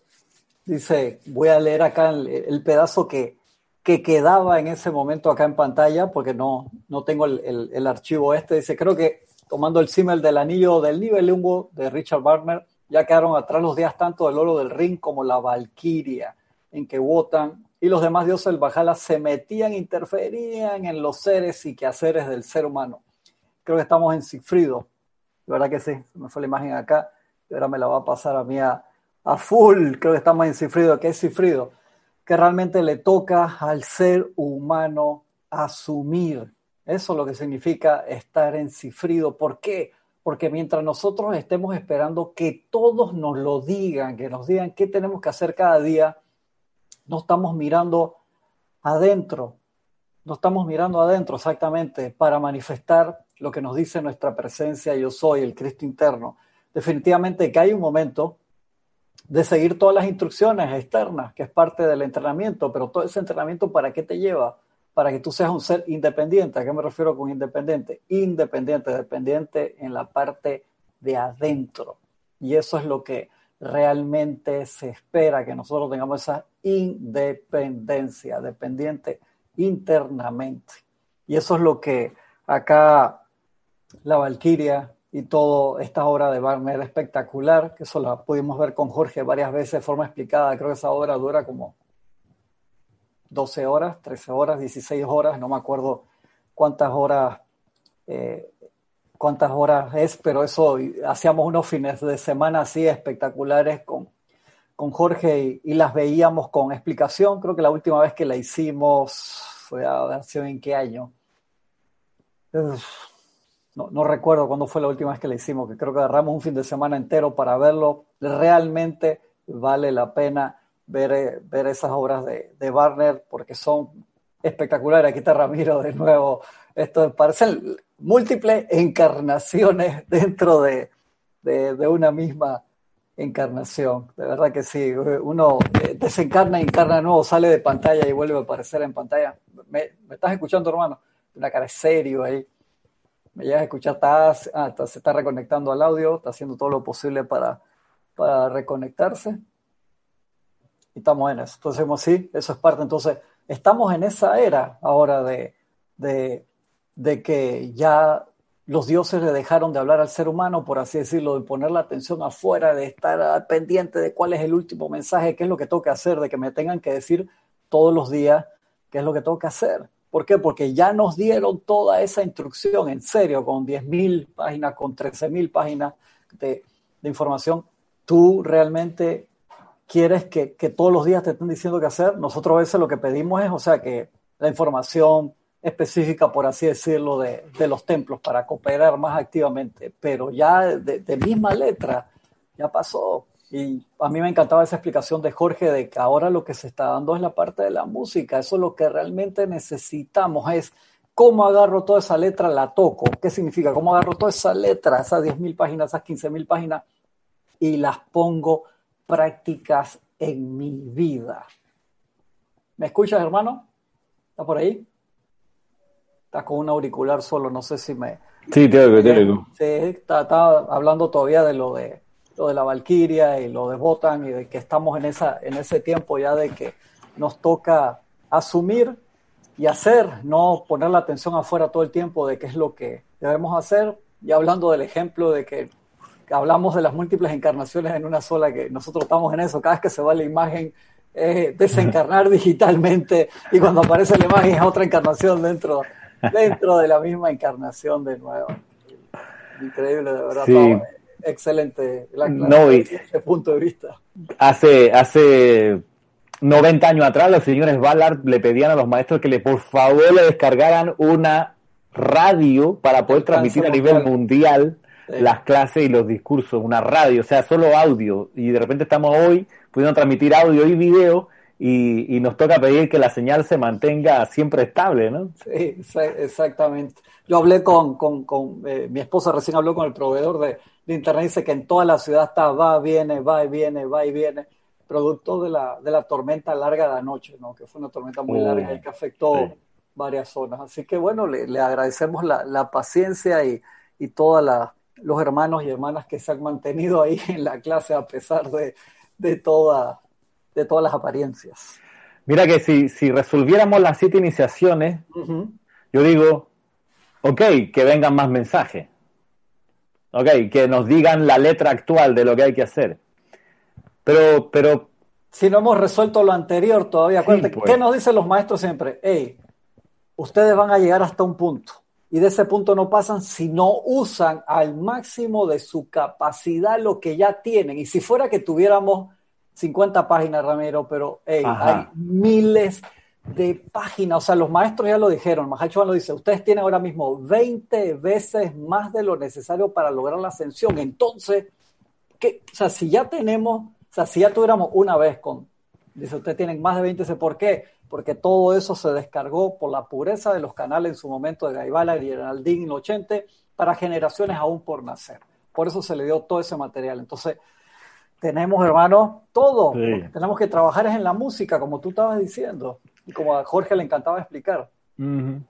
Sí, pues es que, es que eso de, que decía Jorge, si, si necesitamos que haya alguien externo que, aduzca a dar la pauta, eh, nunca vamos a desarrollar. O sea, si hay alguien siempre desde la banca gritando, tócala, dale el pase, párate ahí, corre para allá. Nunca vamos a desarrollar esa independencia de, de, que la presencia yo soy te diga a ti mismo, muévete para allá, muévete para acá, y tú le haces caso fluidamente a esa presencia. Es como, es como el final de, de las iniciaciones, como veíamos la semana pasada, es cuando uno se convierte en un canal permanente de descarga de la voluntad de Dios no de los mensajes de los maestros, que, porque además, Cristian, viene eso de que, o sea, yo hago esto porque es que el maestro dijo que yo como soy obediente. Ese, es el problema. Ah, e, él, es el responsable. Yo, yo, soy, yo soy un buen yes man. Yo puedo, sí, sí, todo es sí, sí, lo que usted diga. Pero, pero espérate, ¿cuándo va a vamos a crecer un poquito más? ¿Cuándo vamos a madurar y decir, ¿sabe qué? a mí se me ocurrió esta cuestión. Y pensé que era la mejor idea oré y esto fue lo que escuché en respuesta. Oye, pero te quedó pésimo. Perfecto, gracias por decírmelo. Invoco la ley de perdón por todos los errores. Ve, uno se hace cargo como adulto del sendero y de las cosas que va precipitando. De eso se trata, porque si no quedamos siempre encogidos como bonsai, sin poder desarrollarnos, sin poder estirar. Entonces, la edad dorada de San Germain es eso, es la liberación del Dios que está adentro. La liberación se define como es Dios estirando sus brazos hacia afuera para aumentar. ¿Y cómo va Dios en ti a estirar sus brazos hacia afuera para aumentar si uno siempre está a expensas de algo, de alguien que te diga? ¿Cuándo uno va a desarrollar el criterio, la madurez, la confianza en la presencia yo soy individual? ¿Cuándo la va a desarrollar si uno está pendiente del movimiento del maestro? Es donde, es donde uno dice, espérate, eh, momento, chévere, eh, vamos a concentrarnos en, en tres, esas 13.000 páginas y vamos a absorberlas y vamos a unificarnos con ellas para realmente ir, ir, pudiendo capitalizar en algo. Por eso, esta, esta pausa que hemos hecho aquí para considerar el, el, el asunto del, de, la, de la estrategia que tiene Luxor diseñada para ayudarnos a lograr nuestra liberación, esa estrategia no es, no es por gusto, no es para no es para atormentar a nadie, tiene una razón de ser lograr nuestra liberación, nuestra liberación completa. Pero todavía Teníamos acá unas preguntas que habían entrado por Skype. A ver, De, YouTube hay cantidad. Eh, nuestra hermana ahí, Olivia Magaña, eh, puso ahí en YouTube también que en Amazon venden la obra de, que es importante, que se puede conseguir. Probablemente muchas veces no la tienen disponible, entonces aprovechense el que la pueda conseguir porque vale la pena realmente tener toda la obra de Wagner. Esa la filmada en Metropolitan, que es una versión especial espectacular. Yo creo que esa es la misma que, que, tenía Jorge. O sea, que el que la pueda conseguir, por favor, que la. Sí, gracias, Olivia. Sí. acá teníamos eh, a Reza Sandinos de Nicaragua, decía bendiciones a todos. Bendiciones. Qué ironía descubrir que en este tiempo de reflexión e introspección, caer en cuenta que lo que mantenía ocupado, que lo que mantenía ocupado es pura ilusión y añorar esa ilusión para cuando esta apariencia pase. Y es cierto, que la gente está, quiere volver de nuevo a esa parte. Así, a, todas las distracciones, si es que estamos en el universo de la distracción y, uno se vuelve, se habitúa a eso y, se, y, tiene, desarrolla cierta adicción a las distracciones. Eh, y es, es, una de las situaciones de los riesgos de esta escuela, de, la distracción, de que es más, más interesante lo que pasa por la ventana, lo que ocurre en el patio, que lo que está diciendo el profesor enfrente. Y acá Mercedes Pérez, desde Andover, Massachusetts, dice, hola a todos, Dios los bendice. Contra la constancia se atenta todos los días, cuando los propios estudiantes separan las enseñanzas de su diario vivir, aludiendo que no se puede estar en esto todo el tiempo. Ay, ya seguimos en separatividad, dice. Sí. Bien, yo creo que hemos, hemos profundizado bastante hoy acerca de la primera iniciación. Dice el amado Serapis Bey que en la primera iniciación se van muchos estudiantes. Eh, y, quiero, a ver si nos quedan algunos minutos hoy, entrar, sí, nos queda, intentémoslo la próxima media hora que viene hasta las 12, Cristian, a meternos un poco más en la segunda iniciación Perfecto. Porque ahí, ahí hay cosas también importantes que considerar. Mm, voy a, retomar el PowerPoint. Eh, exacto, aquí me manda para otro lado, este, parte de la iniciación, tranquilo. la octava iniciación, acuérdate, esa es la iniciación digital, esa es nueva. Sí, yo sigo amando esta iniciación. Aquí estamos, vamos a poner salir. Ok, ya veo. Voy entonces otra vez. Vamos a compartir pantalla. Aquí estamos. Ajá, ahora sí. Dice segunda iniciación. Aprender, aprender la ley. A ver si le doy presentar aquí. La sigue mostrando, la sigue mostrando.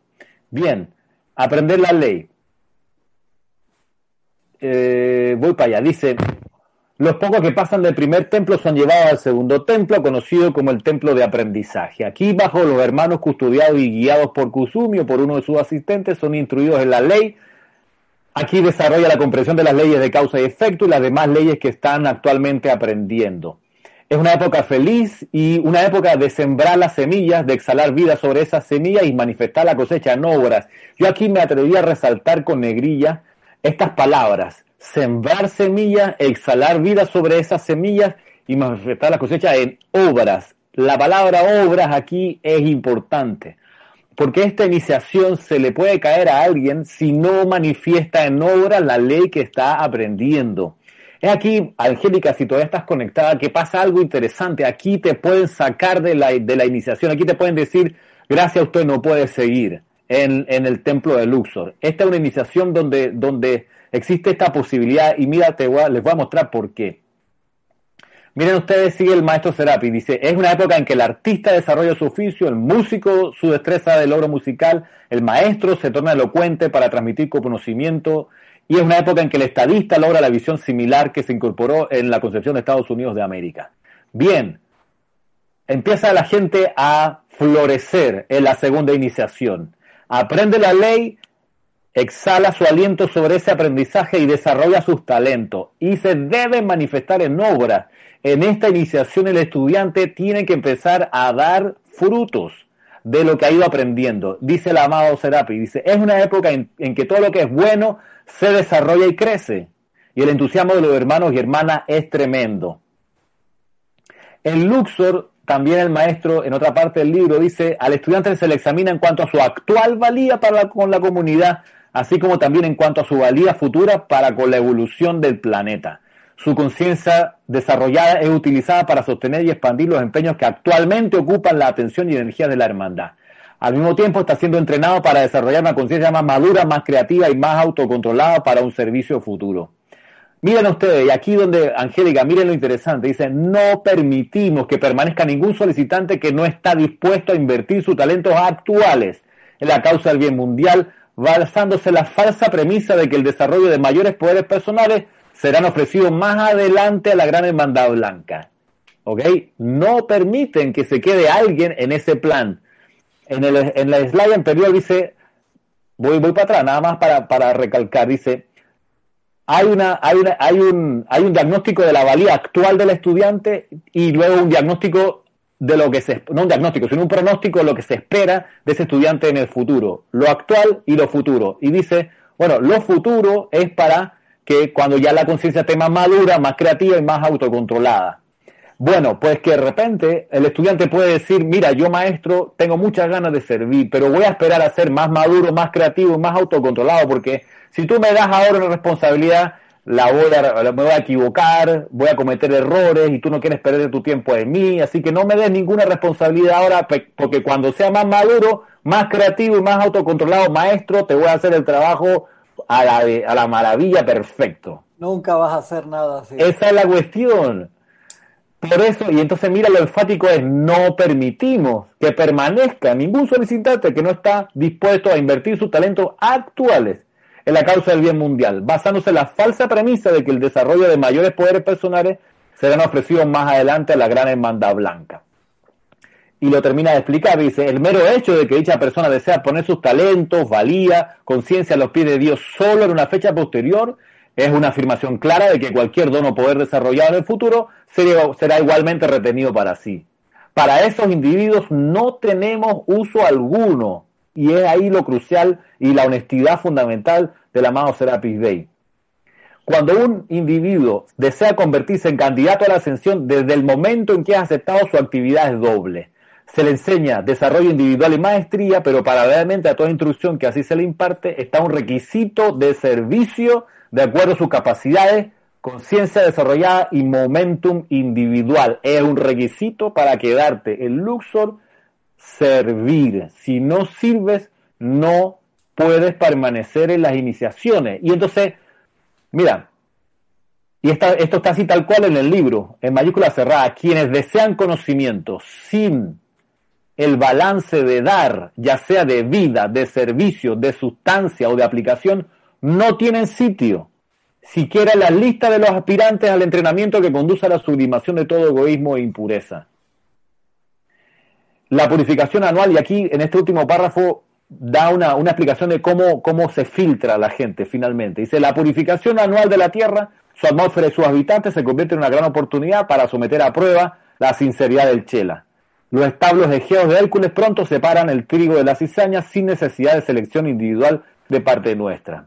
Es lo que Cristian decíamos y que siempre hemos visto en el grupo cuando decimos, mira, la gente de Serapi Bay de Panamá se va no porque nadie la echa, porque de hecho nadie echa a nadie acá en el grupo, se va porque el spin lo saca. Esa es nuestra explicación. El spin es el movimiento en espiral del campo de fuerza. decimos, cuando no están a tono con lo que está pasando dentro del campo de fuerza, la misma vibración del campo de fuerza los termina por expulsar.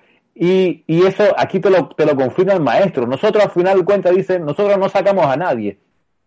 Es la misma purificación que va ocurriendo en la tierra, en lo macro, y en, y en el campo de fuerza, en lo micro, esa purificación es la que saca a la gente.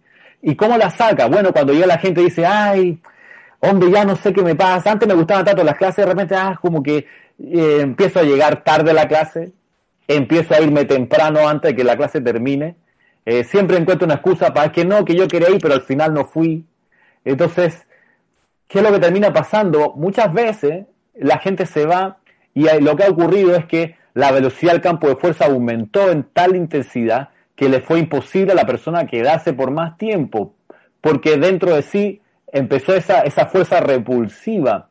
Ahora, capítulo aparte es la gente que empieza a sentir ese, ese movimiento de acelerado campo de fuerza, y cosa que también hemos visto en el grupo cristian, que el, grupo del campo de fuerza empieza a moverse un montón, a aumentar su vibración y, no, y esa gente que tiene la, actitud, la actitud equivocada o no ha logrado su purificación suficiente, esa gente empieza a mirar todos los errores del campo de fuerza y a decir, no, yo me voy a ir del grupo porque es que mira la chambonada que están haciendo allá adentro. O sea, esos instructores. Esa, es oficial que pasa eso. Y va la rebelión de nuevo y de nuevo la primera puerta. Exacto.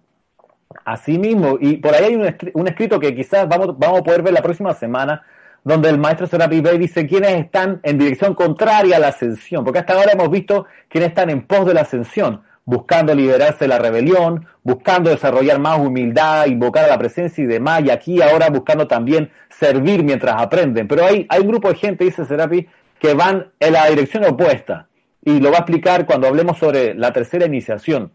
Pero es eso, el, el movimiento del campo de fuerza empieza a acelerarse, y esa gente que no está con la actitud correcta o que decide retener imperfecciones, que esa es la otra, tan, uno a veces se apega tanto de su propia imperfección que no quiere soltarla. Y hay gente que dice no la suelto porque aquí está mi honor en juego, no la suelto. Se les vuelve súper incómodo permanecer en el grupo. Y, y aquí pasa algo parecido. O sea, en Luxor se ve que si el estudiante no va a la par con el movimiento de lo que está ocurriendo con los distintos eh, aspirantes al uso, si no va al, dando el paso que está dando el resto del grupo, se va a sentir incómodo y lo, lo, que viene como de manual es echarle la culpa a los compañeros de grupo, al líder grupal, pero lo que no se ha dado cuenta es que el grupo ha aumentado su vibración y la incomodidad que está sintiendo es el ruido que le está generando dentro de sí la discordia que no quiere transmutar.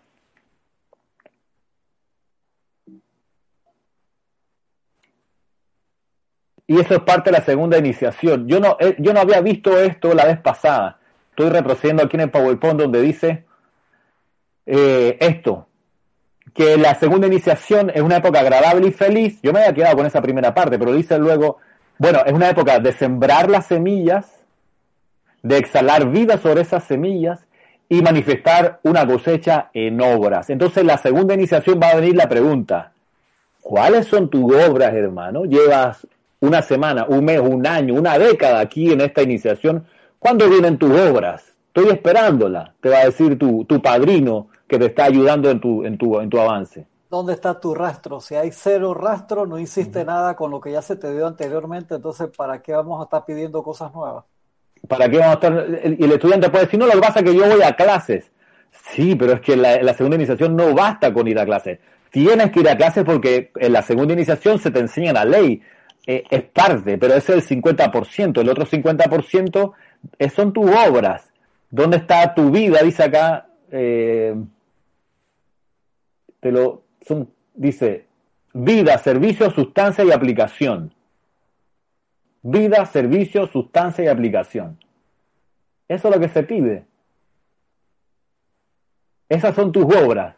Que le des tu vida. Un servicio de transmisión de la llama, ahí uno da la vida porque da el aliento.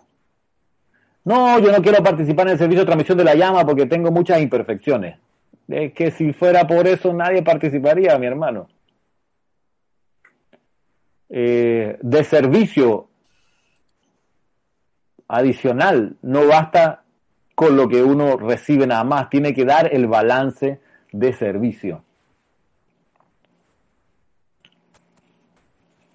Segunda iniciación. Esta es la vara de hierro que dice el amado Kusumi que él tiene guardada debajo del colchón. Dice, mi naturaleza es muy afable y todo, pero no se confundan. Igual tengo mi varilla de hierro y la saco para mostrarle que aquí igual hay disciplina. No solo que chévere la clase, sino bien. La clase que me alegro que sea chévere, pero vamos a ver, ¿dónde está tu servicio? ¿Qué has hecho adicional con lo que has recibido?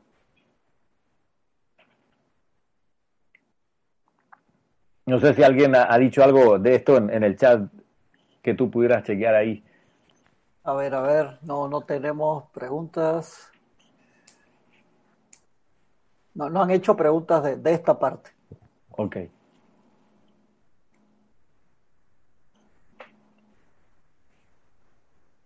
Espérate, acá Valentina de la Vega de Madrid, España, había dicho una anteriormente, que eché un poquito para atrás, dice, se supone que ya nos lavamos los dientes solos, nos, nos lavamos las manos, nos abrochamos los zapatos, etcétera, etcétera. ¿Hasta cuándo la tutela de nuestros padres? Dice. Ajá, exacto. Exacto. Sí, y además eso de, de hacerse responsable y de decir, ya, voy a iniciar un negocio, ¿ok? Y me voy a hacer cargo de lo bueno, lo malo y lo feo que ocurra. Y por supuesto, siguiendo las indicaciones de tu propia presencia. Dice, dice, por aquí lo decía, ¿no? Nosotros seguimos vertiendo radiación, dice el amado Serapi. Nosotros no los abandonamos para nada. Lo que sí se espera es que el estudiante haga de su, de su sendero algo que, que, vaya produciendo por sí mismo con su propia aplicación de la ley en, obras que tienen que ver con vida, servicio, sustancia y aplicación.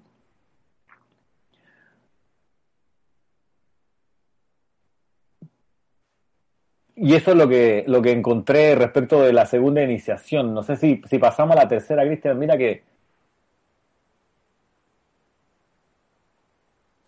A ver, a ver, sí, si tenemos unos minutitos por lo menos para empezar una parte de la tercera, claro que sí.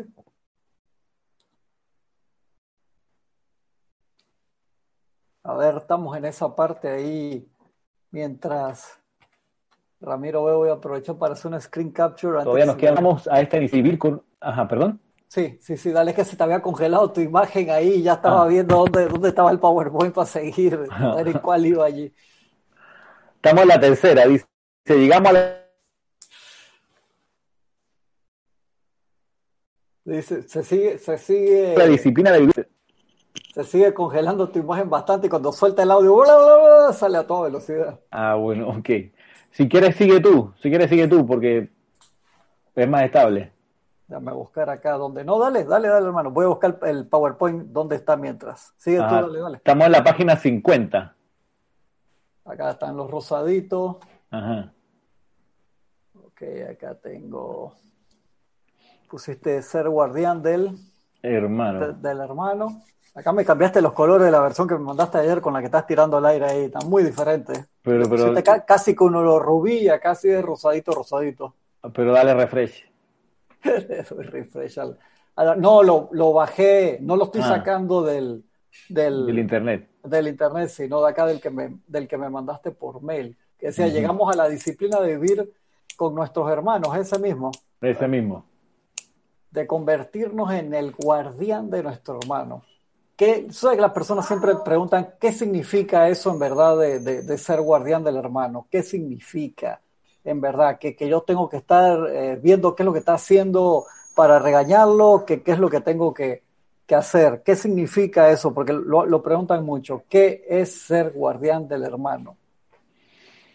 ¿Qué es ser el guardián del hermano? Es procurarle para el hermano el sendero más confortable posible.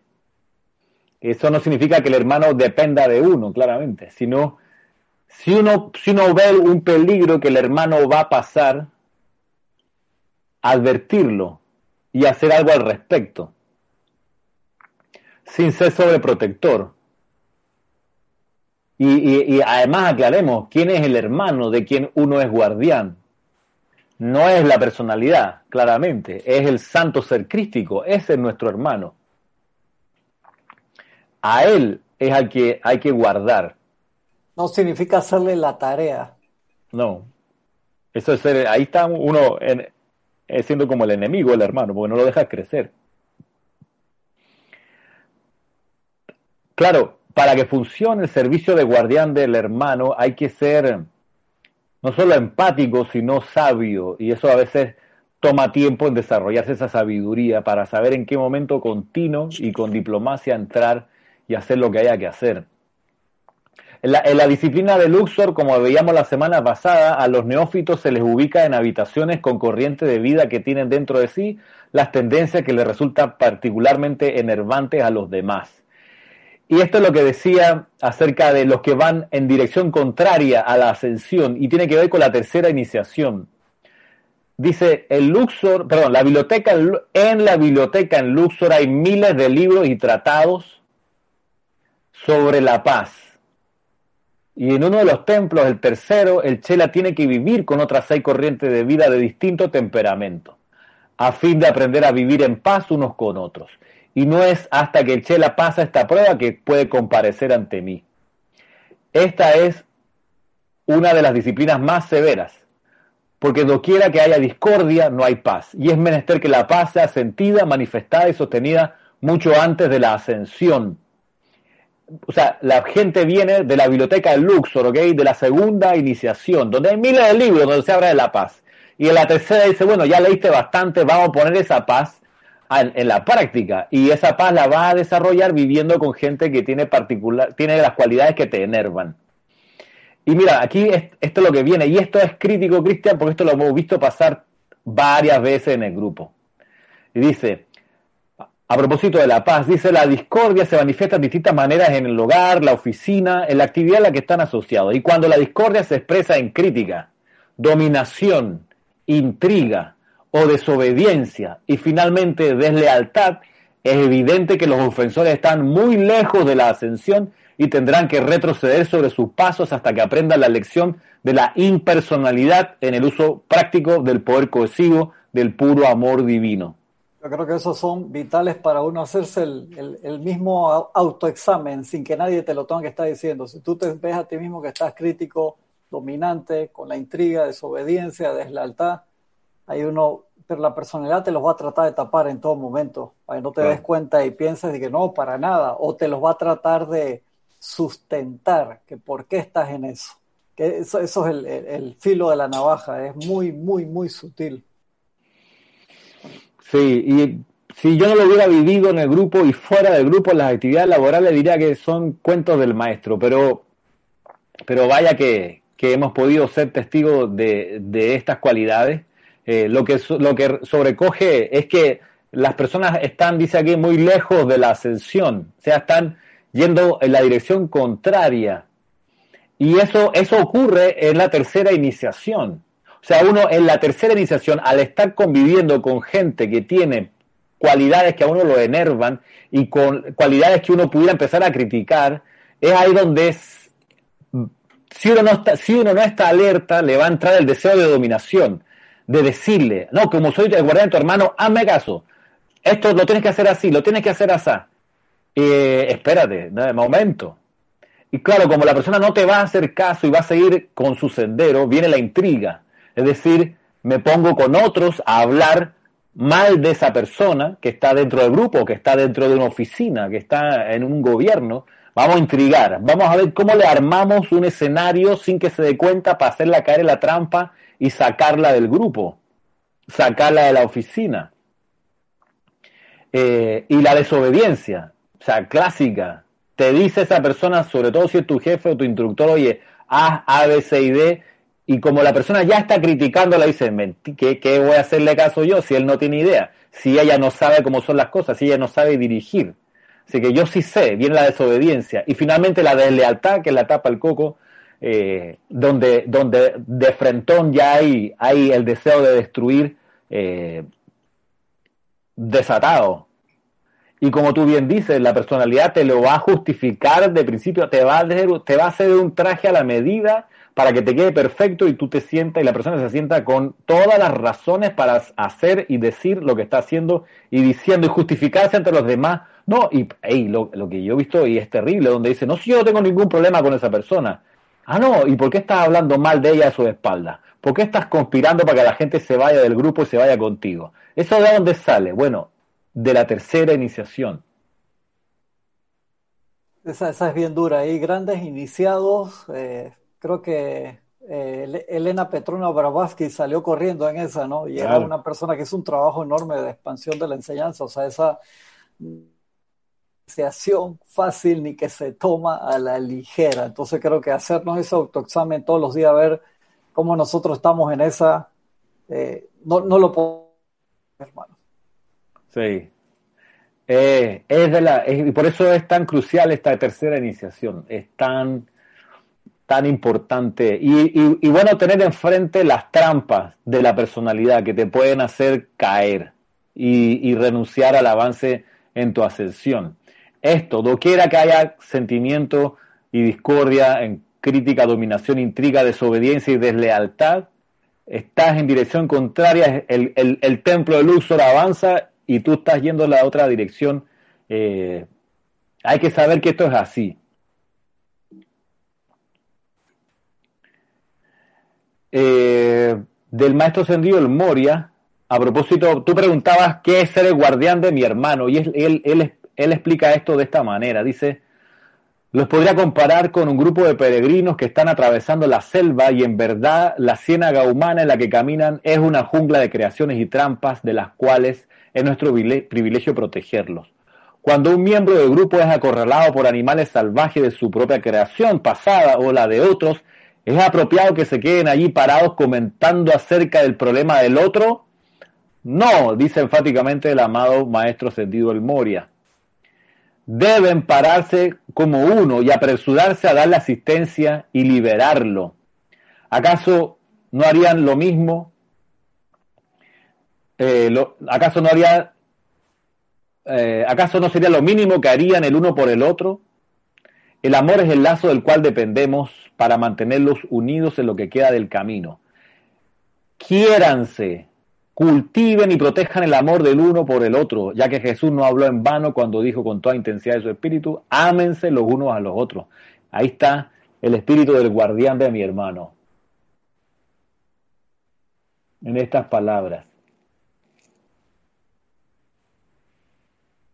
Y eso está en el libro La voluntad de Dios. Abajo, en cada uno de los slides, eh, fui poniendo de qué libro saqué para que, para que quieran, si quieren ir a buscar el texto, ahí lo van a encontrar en su, en su contexto, en el discurso donde está.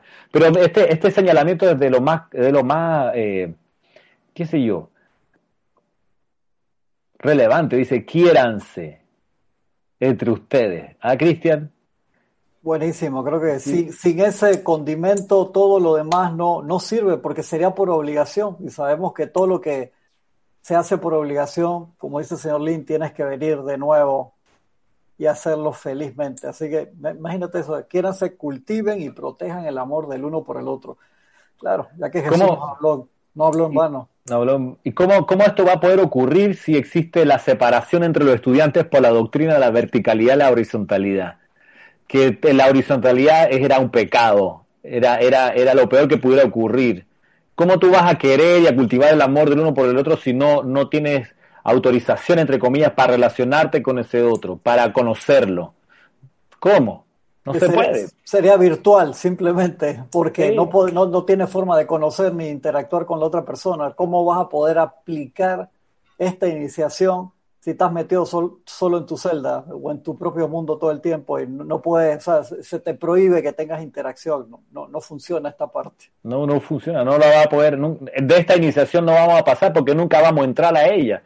Si nos mantenemos separados, aislados, si, si yo no sé cómo le puedo colaborar al hermano. Mira que no es hacerle la tarea, ser el guardián, no, quiéranse, cultiven y protejan ese amor, ese amor del uno por el otro. Además, Cristian, si fuéramos medio millón de personas, eh, ok, pues no, eh, no es justificable, pero somos un puñado. Exactamente, exactamente. entonces, no, hay excusa. No hay excusa, somos pocos y además, eh, o sea, si entre nosotros nos apuñalamos o si entre nosotros somos indiferentes de lo que le pasa al hermano, ¿sabes qué se puede esperar de la hermandad universal que los maestros piden? O sea,